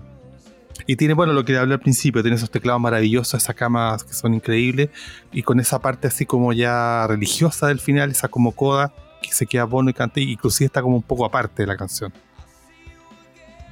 Sí, no, y ahí se manda un trabajo vocal bastante impresionante con el Raining, esa parte. Mm. Creo que se trabaja un, trabajo bastante impresionante, muy, muy crudo, seguramente a esta altura nunca jamás lo va a poder eh, replicar, pero en esa época el, grito era, era muy interesante, poco musical, pero muy interesante. ¿Bono gritando esa parte? Sí, el rain, rain, rain. Yo no voy a tratar de meter el grito porque. No, no, no. ¿Para qué? Eh, no, es que era una canción muy, muy emocionante para ella, para, para Bono al menos, porque eh, como cuenta en el libro, en su render. Ahí cuenta más o menos un poco más detallado. Lo que yo, yo sabía de que eh, este muchacho Greg Carroll como que un día estaba haciéndole como un un encargo a Bono o algo así y se fue en la moto y tuvo un accidente. Y no, pues era de que él andaba en, la moto, creo que era la moto de Bono. Pero también andaba con Googie y tuvieron un accidente porque andaba como recorriendo por ahí. No, era como que fue a hacerle un, favor ni nada. Pero de todas maneras, igual él, en el poco tiempo que estuvo trabajando para la banda, como que se comprometió. Eh, era muy parte de, la familia, porque básicamente YouTube es como una familia, se mueve como en ese grupo familiares, de amigos, muy cercano. No es como profesionales trabajando con profesionales, es muy como de... Muy irlandés todo. Sí, sí. Y entonces por eso como que estaba muy afectado. De hecho, ah, la gira no, en la gira de Joshua Tree, la original, no la tocaban, no la tocaron hasta la tercera parte, la parte final, y la tocaron unas cuantas veces nomás, porque Bono no estaba seguro de cómo iba a quedar después de tocar la de cantar la canción. Porque, bueno, como sabemos, este hombre no es un hombre de, solo recitar letras, sino que la, interpreta y le salen del alma y no es como solo decir por decir y cantar por cantar y da lo mismo lo que cante. No, hay muchas emociones detrás de esta canción para él y para toda la banda. Por eso no la tocaron mucho en la gira del Joshua Tree, la tocaron un poco más en la en la en Lockdown. Y después cuando van a, a, Nueva Zelanda, cuando y las pocas y, la, y cuando han venido a Chile también, bueno, la tocaron no la tocaron, pero así así la tocaron en el 360, perdón. Estaba confundiendo con Mothers. Mm. Lo que sí todavía no me calza la cómo metieron a Víctor Jara en esto. Eh, hace una referencia a los, a los poetas. Claro. Hace como una analogía diciendo así como, así como los poetas que han alzado su voz y han sido masacrados, básicamente. Em, hace una analogía con, con, el personaje, digamos, con, con Greg Carroll y creo que por ahí va. Ahora, capaz que ahí haya tenido que ver justamente eh, René Castro el nombre, siempre se me olvidó. Claro, sí. Yo creo que por ahí, ahí sí, ahí tuvo que, ver un poco René hasta así como, a lo mejor le estaban mostrando y estaban escuchando a Víctor Jara y estaban conociendo la historia de Víctor Jara, que es una historia que a los artistas gringos les llama, les duele mucho la, la de Víctor Jara. Eh, porque no, se imaginan cómo un artista como él, que lo han escuchado, cuando, lo han llegado a escuchar, le han encontrado la, gracia de Víctor Jara, que era un tremendo cantautor de folclore y folclore, mm, por decirlo de alguna manera, eh, el, destino que tuvo, o sea, solo por cantar, le hicieron lo que le hicieron. Y a Jara no le hicieron una cuestión simple, o sea, no fue que lo agarraron y desaparecieron, lo hicieron, lo torturaron. Y lo torturaron de una forma súper eh, terrible, o sea, le, destrozaron las manos, o sea, yo no sé si saben toda la historia, nos vamos a poner un poquito que en este minuto y hacer un recordatorio, hacer un ejercicio de memoria. Sí, em, dale nomás. Eh, a, Víctor Jara cuentan todas las leyendas y cuentan todos los, los, em, los testigos. Voy a incluir a un, tío abuelo mío que estuvo ahí y que también lo vio. Em, que dice que le, le titularon las manos y después los militares le hacían tocar guitarra con las manos trituradas. Esa era la tortura que le hacían a Víctor Jara. Y Víctor Jara apareció después botado al lado de la línea del tren como dos o tres días después del 11 de septiembre, una cosa por el estilo. No recuerdo exactamente. Pero cuando, cuando los artistas que vienen de que tienen éxito y que vienen de países que son más desarrollados o que se, o que se que tienen su carrera en países más desarrollados escuchan esto lo encuentran irreal y, y creo que justamente por eso es que se gana un poco el espacio en, la mente de los artistas que están más cercanos, o sea, eh, en la mente de YouTube, en la mente de Sting, por ejemplo, eh, y así, de gente que, Peter Gabriel también. Springsteen. Eh, un montón de gente. Un montón de gente que dice cómo, cómo fue posible que esto pasara. Y, ellos yo creo que se ponen un poco en el lugar y dicen qué suerte que nunca nosotros tuvimos que luchar contra eso y qué terrible que los artistas hayan tenido que hacerlo. Entonces, por lo mismo creo que es un homenaje meterlo, aunque sea a la fuerza, eh, pero llevarlo por lo menos a, hacer este, este, homenaje justamente cuando estamos hablando de una persona que era muy querida y que hacen esta, esta relación en que corre hacia el mar eh, y la sangre que todavía brota desde el suelo, etcétera, etcétera. Em, pero bueno, ese fue el pequeño ejercicio de memoria de hoy y, siempre ha sido como un orgullo en todo caso que, que, Víctor Jara haya calado hondo en los artistas que vienen del primer mundo. Eh, y, y, hayan aprendido un poco de eso. Em, y lo hayan metido dentro de su obra de una manera u otra. Sí. Y bueno, así como. Esto fue. Quizás. Podría decirlo. Espérate. Es que aquí estaba leyendo en, Wikipedia y esto no lo no sabía. Dice que Adam Clayton. Dice que es parte de una, parte de una trilogía de canciones junto con Bullet y Mothers que protesta, como que una media protesta contra el involucramiento de Estados Unidos en el golpe de Chile. Entonces quizás podríamos ver lo que esta es como la entrada a la canción. Ah, no. no, Mothers es después, perdón. La entrada a la salida. Que es exit. exit. No Vamos, es mi mejor día. Vamos, no es mi mejor día. Este es un temón. Exit es un temón. Pero Exit- Es un temón, pero en el disco yo me la salto. Es que sabéis que yo descubrí cómo hay que escucharla en el disco. a Subirle todo, A el volumen. todo chancho. Es que es- por eso está hecha así en el disco. Estoy Pero es que convencido. pero eso es como una trampa, po, no- Por eso, po. No, no, ¿cómo que no tiene sentido? Tiene todo sentido con, el, con la letra de la canción. O sea, de partida, tomemos en cuenta una cosa. YouTube en el 87 ya te puso el ojo y te dijo, loco, ustedes tienen un problema con la gente que eh, se lleva las pistolas a cualquier lado y mata gente. O sea, eh, fue como una advertencia. En ese tiempo creo que no Sí. era tan común. No, Col- ahí no era tan. Columbine fue, fue como, no sé, 6, 7, 8 años después, una cosa así. El O más. 99. más, por una década después. Y que de ahí de Columbine la cosa empezó y escaló. Eh, antes seguramente ya tenían problemas de, de ese estilo, pero creo que no se, no, se ponía tanto acento y acá viene y tú les dice, oye, loco, ten, cachen, po, cachen lo que está pasando. También Y es como una respuesta a lo de. a- al asesinato de John Lennon también. También, o sea, es que lo de Mark Chapman lo pusieron después, ¿eh? O sea, eso No, fue la, sí. la gira de Elevation, como que le trataron de dar el... el- No, o- sí, sí. que es bueno ese, fue- ese- es bueno ese Pero. Eso fue un pero- bullet, perdón, tiene razón. No, pero sí sea lo que hay. Ya. Entonces hablemos un poco de Exit. Es una canción oscura, es como, como que te lleva a otro terreno, es como te mete como en un túnel de velocidad. Yo comparto contigo, Claudia, es que la versión de la película está súper bien lograda. Está- Sí. está- tiene Sí. una fuerza inter- interpretativa, pero brutal. Sí, Sí, yo, yo, no le quito no le quito mérito a eso. De hecho, encuentro que es una muy buena versión. Pero la, la del disco creo que tiene sus cosas así como medio conceptual. Así como que en esa parte tenéis que subirle la, el, el- el volumen para tener para que te genere lo que se supone que tiene que generar con la letra. Es- Eso siento. Es mi ola, pero por lo menos la, la, la he sentido así. O sea, claro, si te si, te- si quería interpretar de que el que el que canta está como está como em, hablando muy despacio para que nadie lo escuche, porque está planeando algo, porque después va a ser algo que va a ser para él maravilloso, pero que, que es horrible para el resto.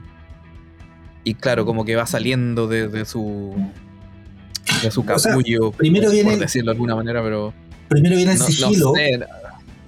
y después viene la violencia también. Sí, Eso es lo que pero yo es que no, es que, pero es que yo sé, no, no tiene violencia de golpe, como que de repente ya Pam, pam, pam, pam. Bueno. mm, no, no sé, no me para nada, no me gusta para nada ni el disco. Lo siento. lo siento. Bueno, no te voy a tratar de convencer porque ¿para qué? No, pero la versión en vivo sí, es muy, muy, muy, muy, muy buena y, eh, eh, y- y tiene mucha fuerza. Bueno, y muy ochentero trataron de meterle. eh, ¿Quién fue este? Eh, Robert John Bardo. Que dijo que por, por esta canción como que se influenció para tratar de matar a, a Ronald Reagan. Además, de hecho, creo, de ahí por ahí alguna vez que, que al- alguien había. mm, No me acuerdo si fue una- un asesinato Ah, no, no. público o no. No, no fue Reagan, no fue Reagan, perdón. Fue Rebeca. otra. ¿Ah? Rebecca Schaffer se llama la, claro, la, la- la excusa, o sea, usó Sí. excusa cuando la mató a ella. Eso. Eso. Sí.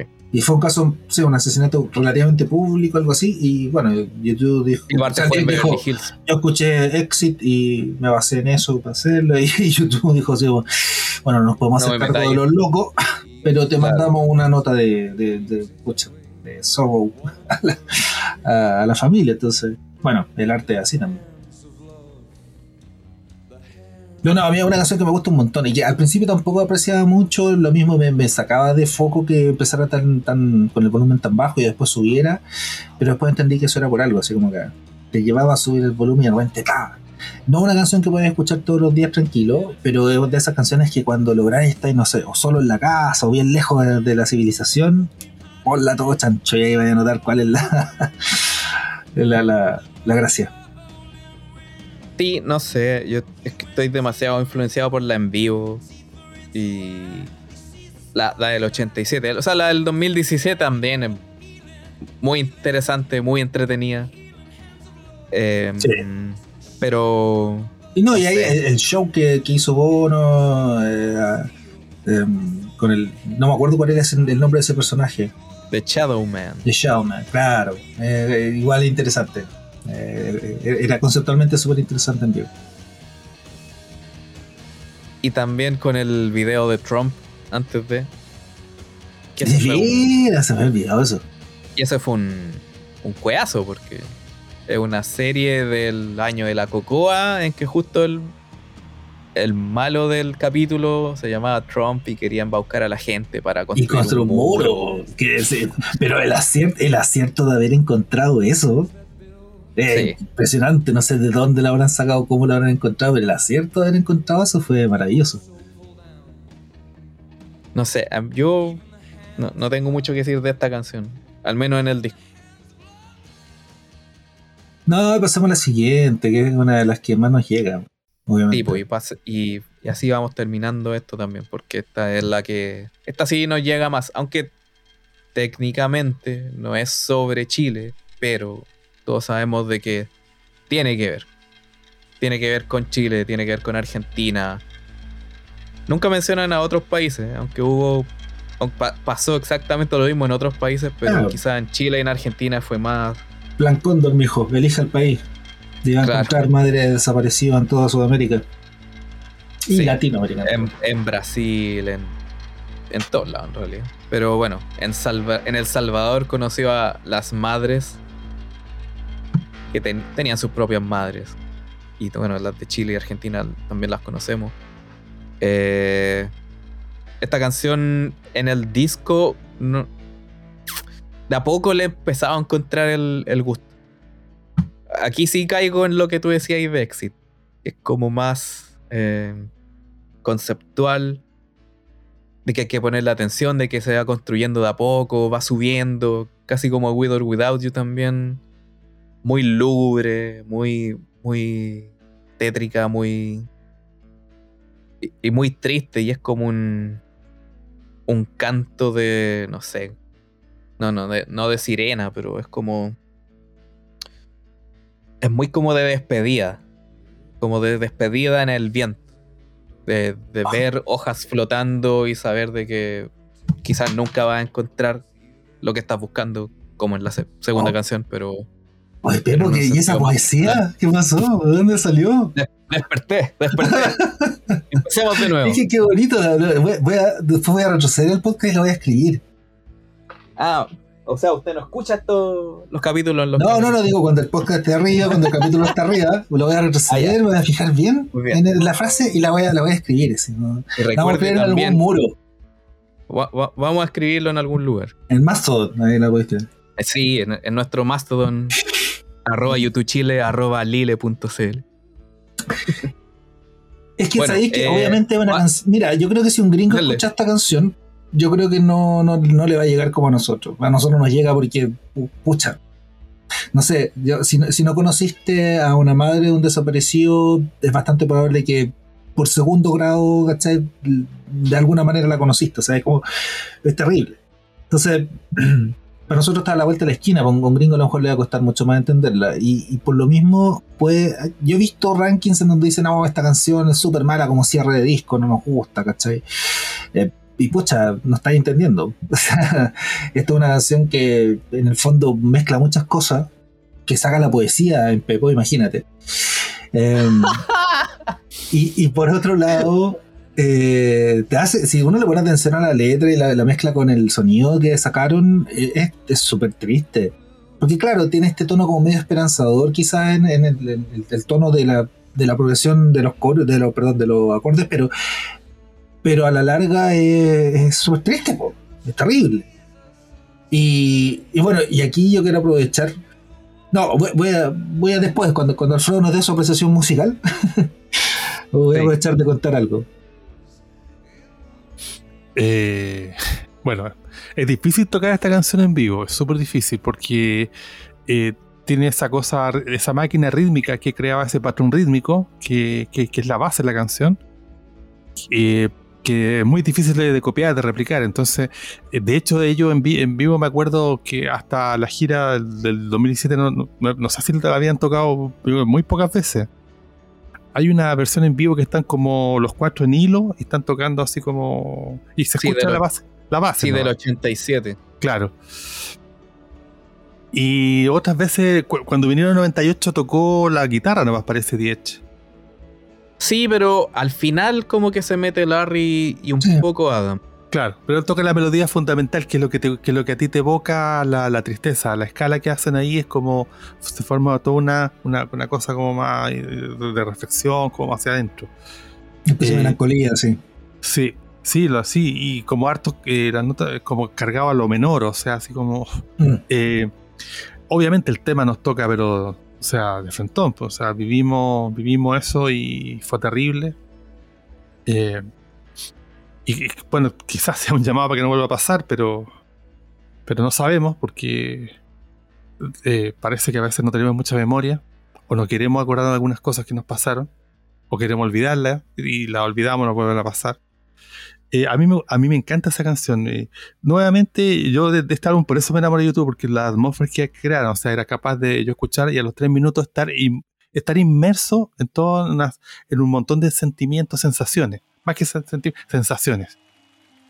Y creo que eso siempre se- en, es- en este álbum, sobre todo, lo logran. Entonces, eh, como decía- Pepo, va creando así como parte suave, va, va subiendo un poco y la melodía y va creando todo, te, va creando un estado de ánimo.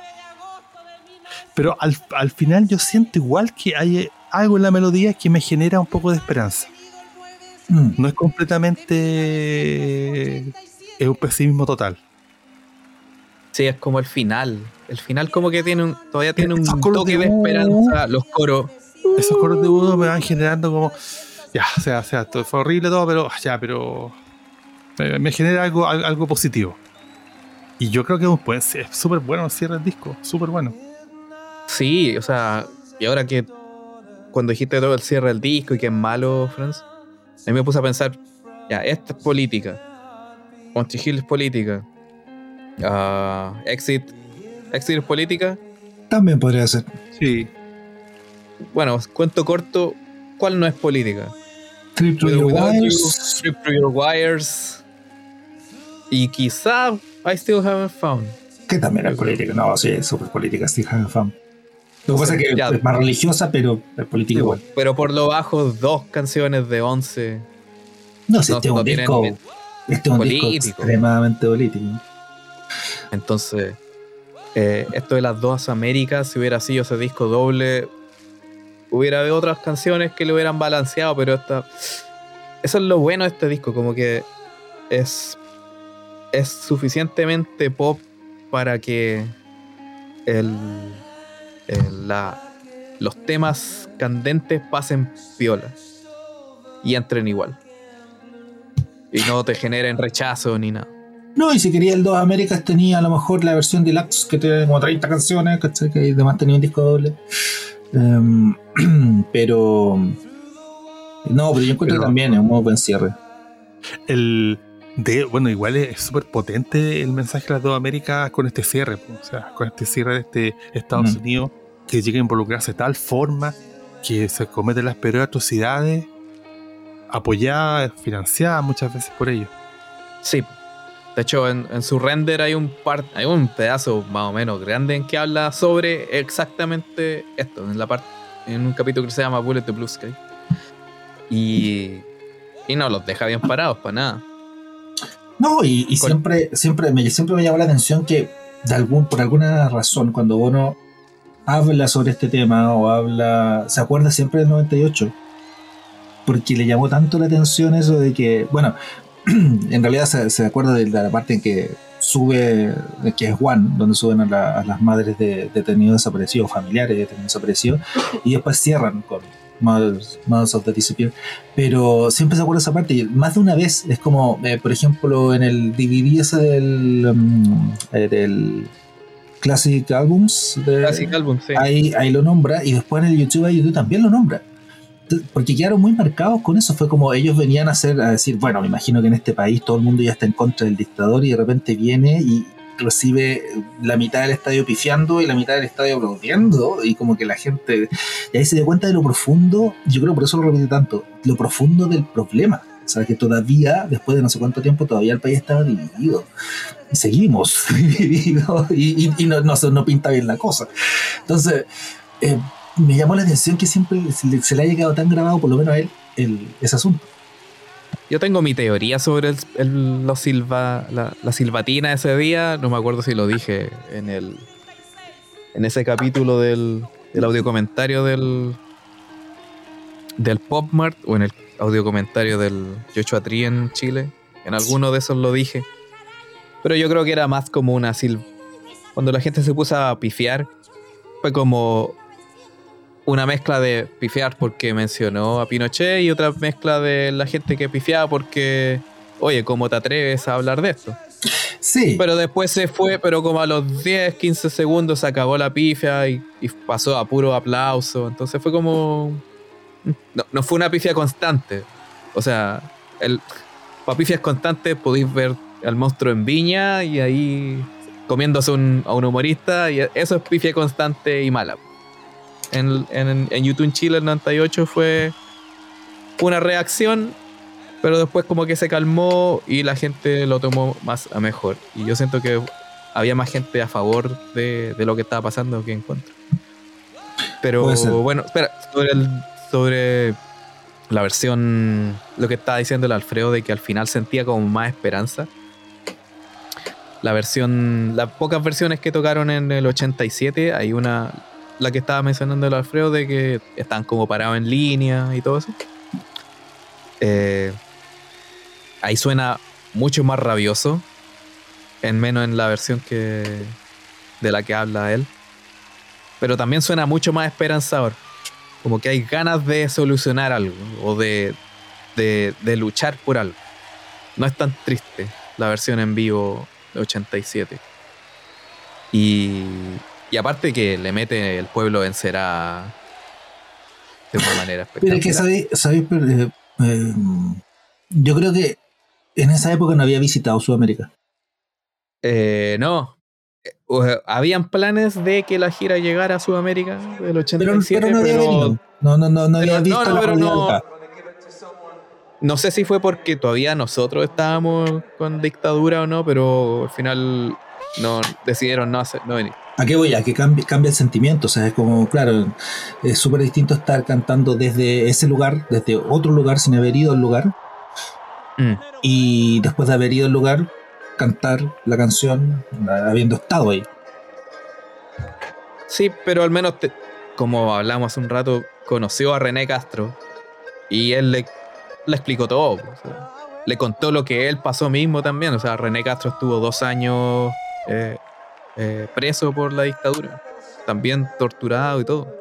Claro, pero, pero siempre es distinto a, cuando pisas el lugar y conoces el lugar a cuando alguien te lo cuenta. Eh, hay una experiencia. Sí, y se, se tomaron el tiempo, o sea, en esa oportunidad, el 98, pasaron más tiempo acá que en Argentina. Estuvieron como cuatro días en Chile y fueron a todos lados, al cementerio, bueno, las capadas de Bona, Isla Negra también. Pero, o sea, cuando vinieron acá fue con un propósito. Y lo cumplieron. Y al menos en, esa, en ese día estuvo bueno. Y, eh, bueno, el 2006, que la tocaron con El Charango. Pues los, los, tres estábamos afuera. ¿Cierto? Estábamos los tres en... Bueno, Alfredo no lo conocía todavía. ¿No? ¿Qué año? 2006, afuera. 2006. 96. Ah, 2006. La, fila dice 2006. No. no. Pero tú estás cuando fuiste al Vértigo Tour. ¿Fuiste? ¿Dónde? Sí, sí, estaba en la cancha. Ah, ya. ¿Pero te quedaste afuera? Sí, afuera del círculo. Ah, pero no te quedaste, no pasaste la noche. No. Esas locuras no, llegaban a tu vida todavía. El Felipe tenía meses. Ah, ya. Verdad. Entonces, Francia estuvo ahí, ¿cierto? Hicimos, yo me acuerdo que hicimos, hacíamos cuentas en la. Así es. De la, de la fila, cuánta gente. La última cuenta de fila la hice contigo. Avances para atrás. eh, No, cuando- no, sí, es una atrás. tremenda historia esa de la fila del 2006. Sí. Y me acuerdo que la última el último conteo de la fila en el Vertigo Tour era la hice contigo como a las seis y media y eran Sí. como 3.000 personas. Sí, que llegamos hasta la maratón, no. A la mitad de, a la, mitad de, No. la, de la calle de atrás. No me acuerdo cómo se llama la calle detrás del Estadio Nacional, pero ahí Yo llegamos. tampoco, pero allá sí, a la mitad. Y lo que sí me acuerdo cuando estábamos afuera en, el, en la pista atlética y se pusieron a practicar, no sé si no sé si era YouTube o, lo- o los roadies, pero practicaron Mothers of the Disappear sin, sin, sin, sin voz. Y sonaba, pero espectacular. Y fue emocionante. Se fue como, oh, la van a tocar, ¿cachai? Sí. Sí, todos callados así, pero vueltos locos. Y después Ricardo Lago regaló el charango y bueno, no sé. o sea, fue simpático, igual y, y tierno que Diech hubiera aprendido a tocar charango como en, no sé, una hora yo creo, Ah, sí, no sé cuánto. Si tocáis guitarra, además que no es tan Pero difícil. son otras, Me imagino. son otras posiciones también. Ya, pero filo. Después del 2011, eh, Bono tocó un poco de Mothers en la guitarra entre One y Where the Streets Have No Name.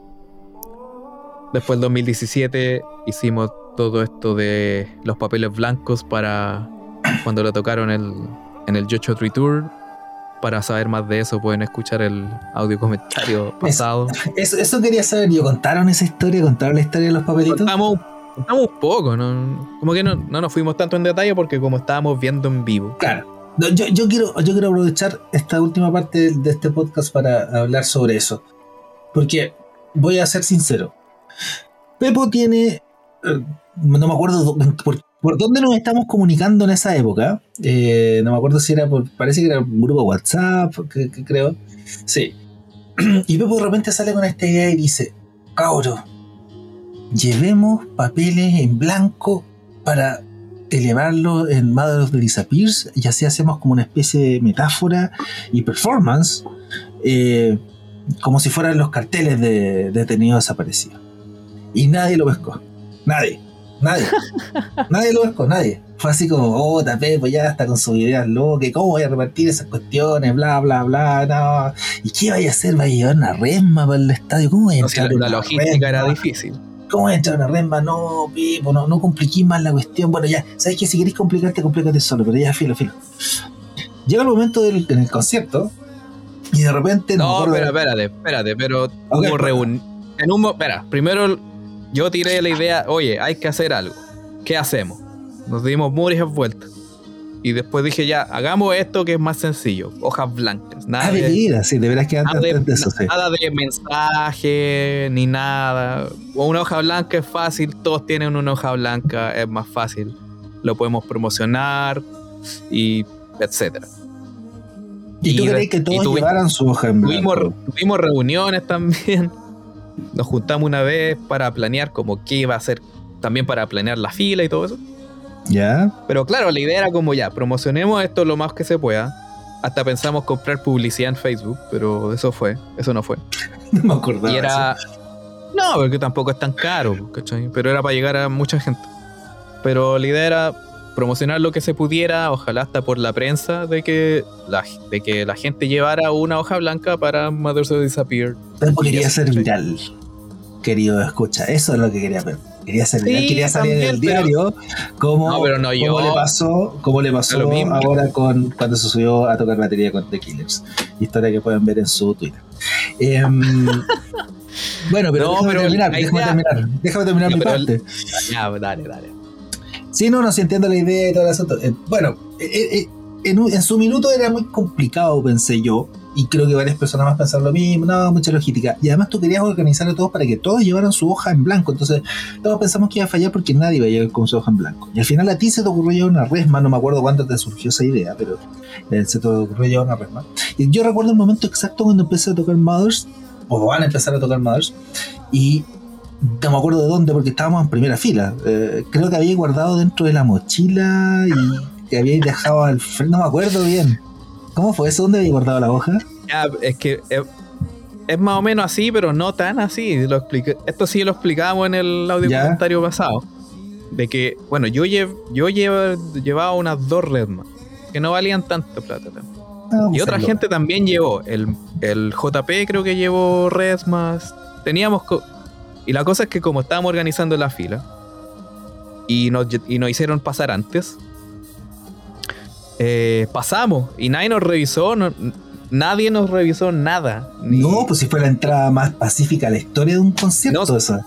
Sí, pero aparte, nadie revisó nada. No nos cortaron ni el boleto. Cualquiera podría haber entrado hasta con una metralleta y hubiera entrado. Pero dijeron, no, están muy viejitos y no van a causar No, ningún no, problema. estos cabros son-. Estos cabros son buenos. Entonces así fue como... Claro, porque dijimos, puta, ¿cómo metemos las resmas? Pero no tuvimos ni que preguntar cómo hacerlo, ni pedir permiso, ni nada. Pasamos con la weá en una bolsa. Teníamos Claro. cinco resmas. Y el punto es que tú estabas más a la izquierda, Sí, como más cerca, como al frente de Diech, y nosotros estábamos al frente al frente. ajá. Entonces ya, estábamos como ya, ¿cuándo repartimos esta cuestión? Y decidimos que cuando, bueno, iba a salir Bono en Exit, el Shadowman iba a estar ahí haciendo su show frente a todos nosotros. Y cuando se fuera para atrás, cuando se fuera porque a- a- al árbol, Claro. ahí empezábamos a pasar las papeles porque ahí las, porque el otro iba a estar en otro lado. pues, entonces vamos, aquí no teníamos distracciones al frente. Entonces ahí empezamos a pasar los papeles, pasar los papeles, pa- remas para allá, remas para allá, bla, bla, bla, bla, bla. Y así fue como se fue llenando de a poco, al menos la- el, el- el frente del, del concierto, ¿cachai? O sea, del, del público. Pero a mí lo que me llamó más la atención en ese minuto fue cuando empieza a correr la hoja. em, y ojo mí- que había gente en, en Red Zone con hojas. Y yo sé también que había gente, bueno, en varios lados había gente con hojas. Gente Y llevó mí- su hojita. Y a mí, de repente, me empiezan a tocar el hombro porque estaban pidiendo más hojas desde atrás. Eh, Eso, tú no- eso tú no lo sabías. ¿cachai? No, Porque eso no. de repente me empiezan a tocar el hombro y me dicen, oye, más papel, más papel. Y, yo, y de ahí fue la primera vez, porque claro, yo saqué las hojitas para mí y dije, ya, filo, hagámoslo de la hojita, ya, ok, hagámoslo de la hojita. Como que me convencí. Y empiezo con lo de la hojita, como que levanto la hojita. No, ¿cómo? Lo hago, levanto la hoja y de repente me empiezan a tocar el hombro y me dicen, oye, papel, papel. Y miro hacia atrás y veo que se había empezado a llenar de papeles blancos hacia atrás y dije, ¡Oh! Me está ahí, weá. La idea de Pepo prendió. me está ahí. No, no, yo jamás pensé que iba a aprender. Así que sí, reconozco que yo no te tenía fe. No te tenía fe. Pero Alfredo está mostrando su hoja blanca. Yo no tenía, no tenía fe la idea, pero fue increíble como en ese minuto creció la idea y se entendió. Yo creo que eso, eso es lo que me llama más la atención. Se entendió lo que estábamos haciendo. Se entendió que estábamos haciendo una analogía y una metáfora con los carteles de las madres de detenidos desaparecidos, que son acá en Chile muy famosos, eh, por si no lo saben en otros lugares, eh, y en donde básicamente están las fotos de los detenidos desaparecidos y, y con la pregunta, con unos carteles, donde está la pregunta ¿dónde están? Y, De hecho, habían para la derecha, como pasado Adam, Sí, y un poco más para el. Había para algunos la- de esos tribuna, carteles. había un grupo de gente con los carteles reales de, de, teni- de madre detenidos desaparecidos que decían dónde están y se ven en el en el video. en el concierto que tenemos que tiene YouTube Chile en YouTube ahí se puede ver La cosa es que después, claro, lo veo, veo ese, ese video, esa panorámica que fue tomada desde la, la parte de antes. Y, y fue súper emocionante ver cómo, cómo empezó, empezó, empezó, empezó a, a llenarse gran parte, no sé, yo diría que la mitad de la cancha, por lo menos de la- del medio, de la, de, de la parte central de la cancha, hasta la mitad como se llena de, de hojas. pero al menos el frente estaba lleno Sí. Y bueno, y quizás ellos no sabían cómo se veía para atrás así que cuenta Claro, bueno, la cosa es que eh, fue súper emocionante y de repente como que todo eso como que convergió en la energía que había en el minuto, en el lugar. Eh, y, finalmente terminamos todos llorando, terminamos todos súper mal, eh, sumamente emocionados. Y, y después, bueno, viene la, la- parte, la parte de el broche de oro para, para la acción de Pepo cuando Bono dice, Thank you for bringing us peace. Thank you for bringing peace. Gracias por traernos paz. Porque él lo interpretó así, como un pañuelo blanco. que también era como la bandera también es blanca. como eso po, bandera blanca También el- eh, va por ahí también. Bueno, yo te quiero felicitar, Pepe, por haber tenido esa idea, porque a la larga cundió y como que muchos conceptos se, se englobaron en uno solo. Y, y fue súper emocionante. Y creo que hubo una diferencia, por lo menos en el concepto de Chile con lo del resto de Sudamérica, en esa parte, porque ahí estaba. En Argentina llevaron un cartel que también decía nunca más. También, sí.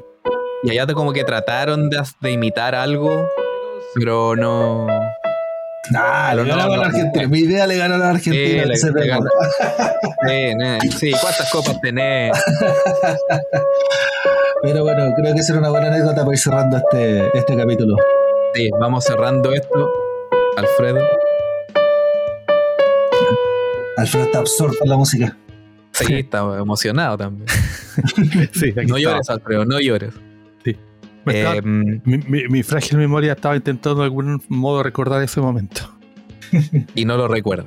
Pocas. Bueno. Pero vamos cerrando esto. eh, que un resumen del disco y la canción favorita. Bueno, creo que fui bastante claro al respecto. Sigue Ya, siendo la misma sí. de hace 35 años. Qué terrible. Eh, eh, eh, la verdad que mm, es una buena reflexión, puesto este ejercicio de sentarse y empezar a pensar por qué a uno le gustan las cosas que le gustan y que le llaman la atención. También el trabajo un poco de haber leído algo, haber tratado de buscar más información. También escuchar a la otredad, lo que dicen los otros, lo que, lo, lo que ven otras personas. Eh, bueno, espero que los entretenga. Franz. Bueno, be- yo coincido con. Mira, alguna vez salió por ahí en una muy dudosa encuesta cuál era el mejor disco de la historia y salió este. No salió. Era de los Rolling Stones, me parece. No, no, no recuerdo exactamente de, de- de qué era, pero parece, parece que era Rolling. Eh. Em, y, y bueno, fue raro ver este disco ahí y no ver los otros típicos que están siempre ahí. po. Em, pero de alguna manera creo que es súper. Está bien. O sea, creo que de- si, si lo tomamos en consideración, no sé, como segunda mitad del siglo XX, creo que sí, perfectamente podría estar en un top 10 de los discos, de los mejores discos. O sea, eh, junto con otros como, no sé, Dark Side of the Moon, o el Revolver, o el álbum blanco, los Beatles, etcétera, etcétera. Em, creo que está bien, es un disco que está ahí arriba, eh, que está muy, está muy bien hecho, que fue un disco muy bien pensado de YouTube y es a nivel de, de crítica slash ventas y a nivel impacto, creo que sí, es el disco más importante de ellos. Es su obra máxima, es su peak. Después de esto nunca más eh, lograron algo parecido. Em, y sí, es una... para mí es- o sea, es que el Acton Baby es otra onda. O sea, es, es- es- sí, creo que es igual de importante, pero en otra onda. El Acton Baby es un disco mucho más personal, podríamos decir, mucho más. eh, no, es, Sí. no es tan político, etcétera, es más europeo, como siempre dijeron ellos. Entonces, em, a la larga creo que este, este disco, como a nivel así como obra poética y artística y musical, etcétera, etcétera, es, eh, sí, es el más importante. Em, y, y dejó una huella muy importante para ellos y, sobre todo también en, en Estados Unidos. Así que eso para mí es sí. El, resumen sería así: es el disco que creo que es el más importante de YouTube. No necesariamente el que me gusta más, etcétera, etcétera, pero sí es el más importante de YouTube. Y eh, bueno, ah, para no irme con los clásicos, a mí siempre me ha gustado Red Hill Mining Town. Siempre ha sido como mi tema favorito. Así que me quedo con ese.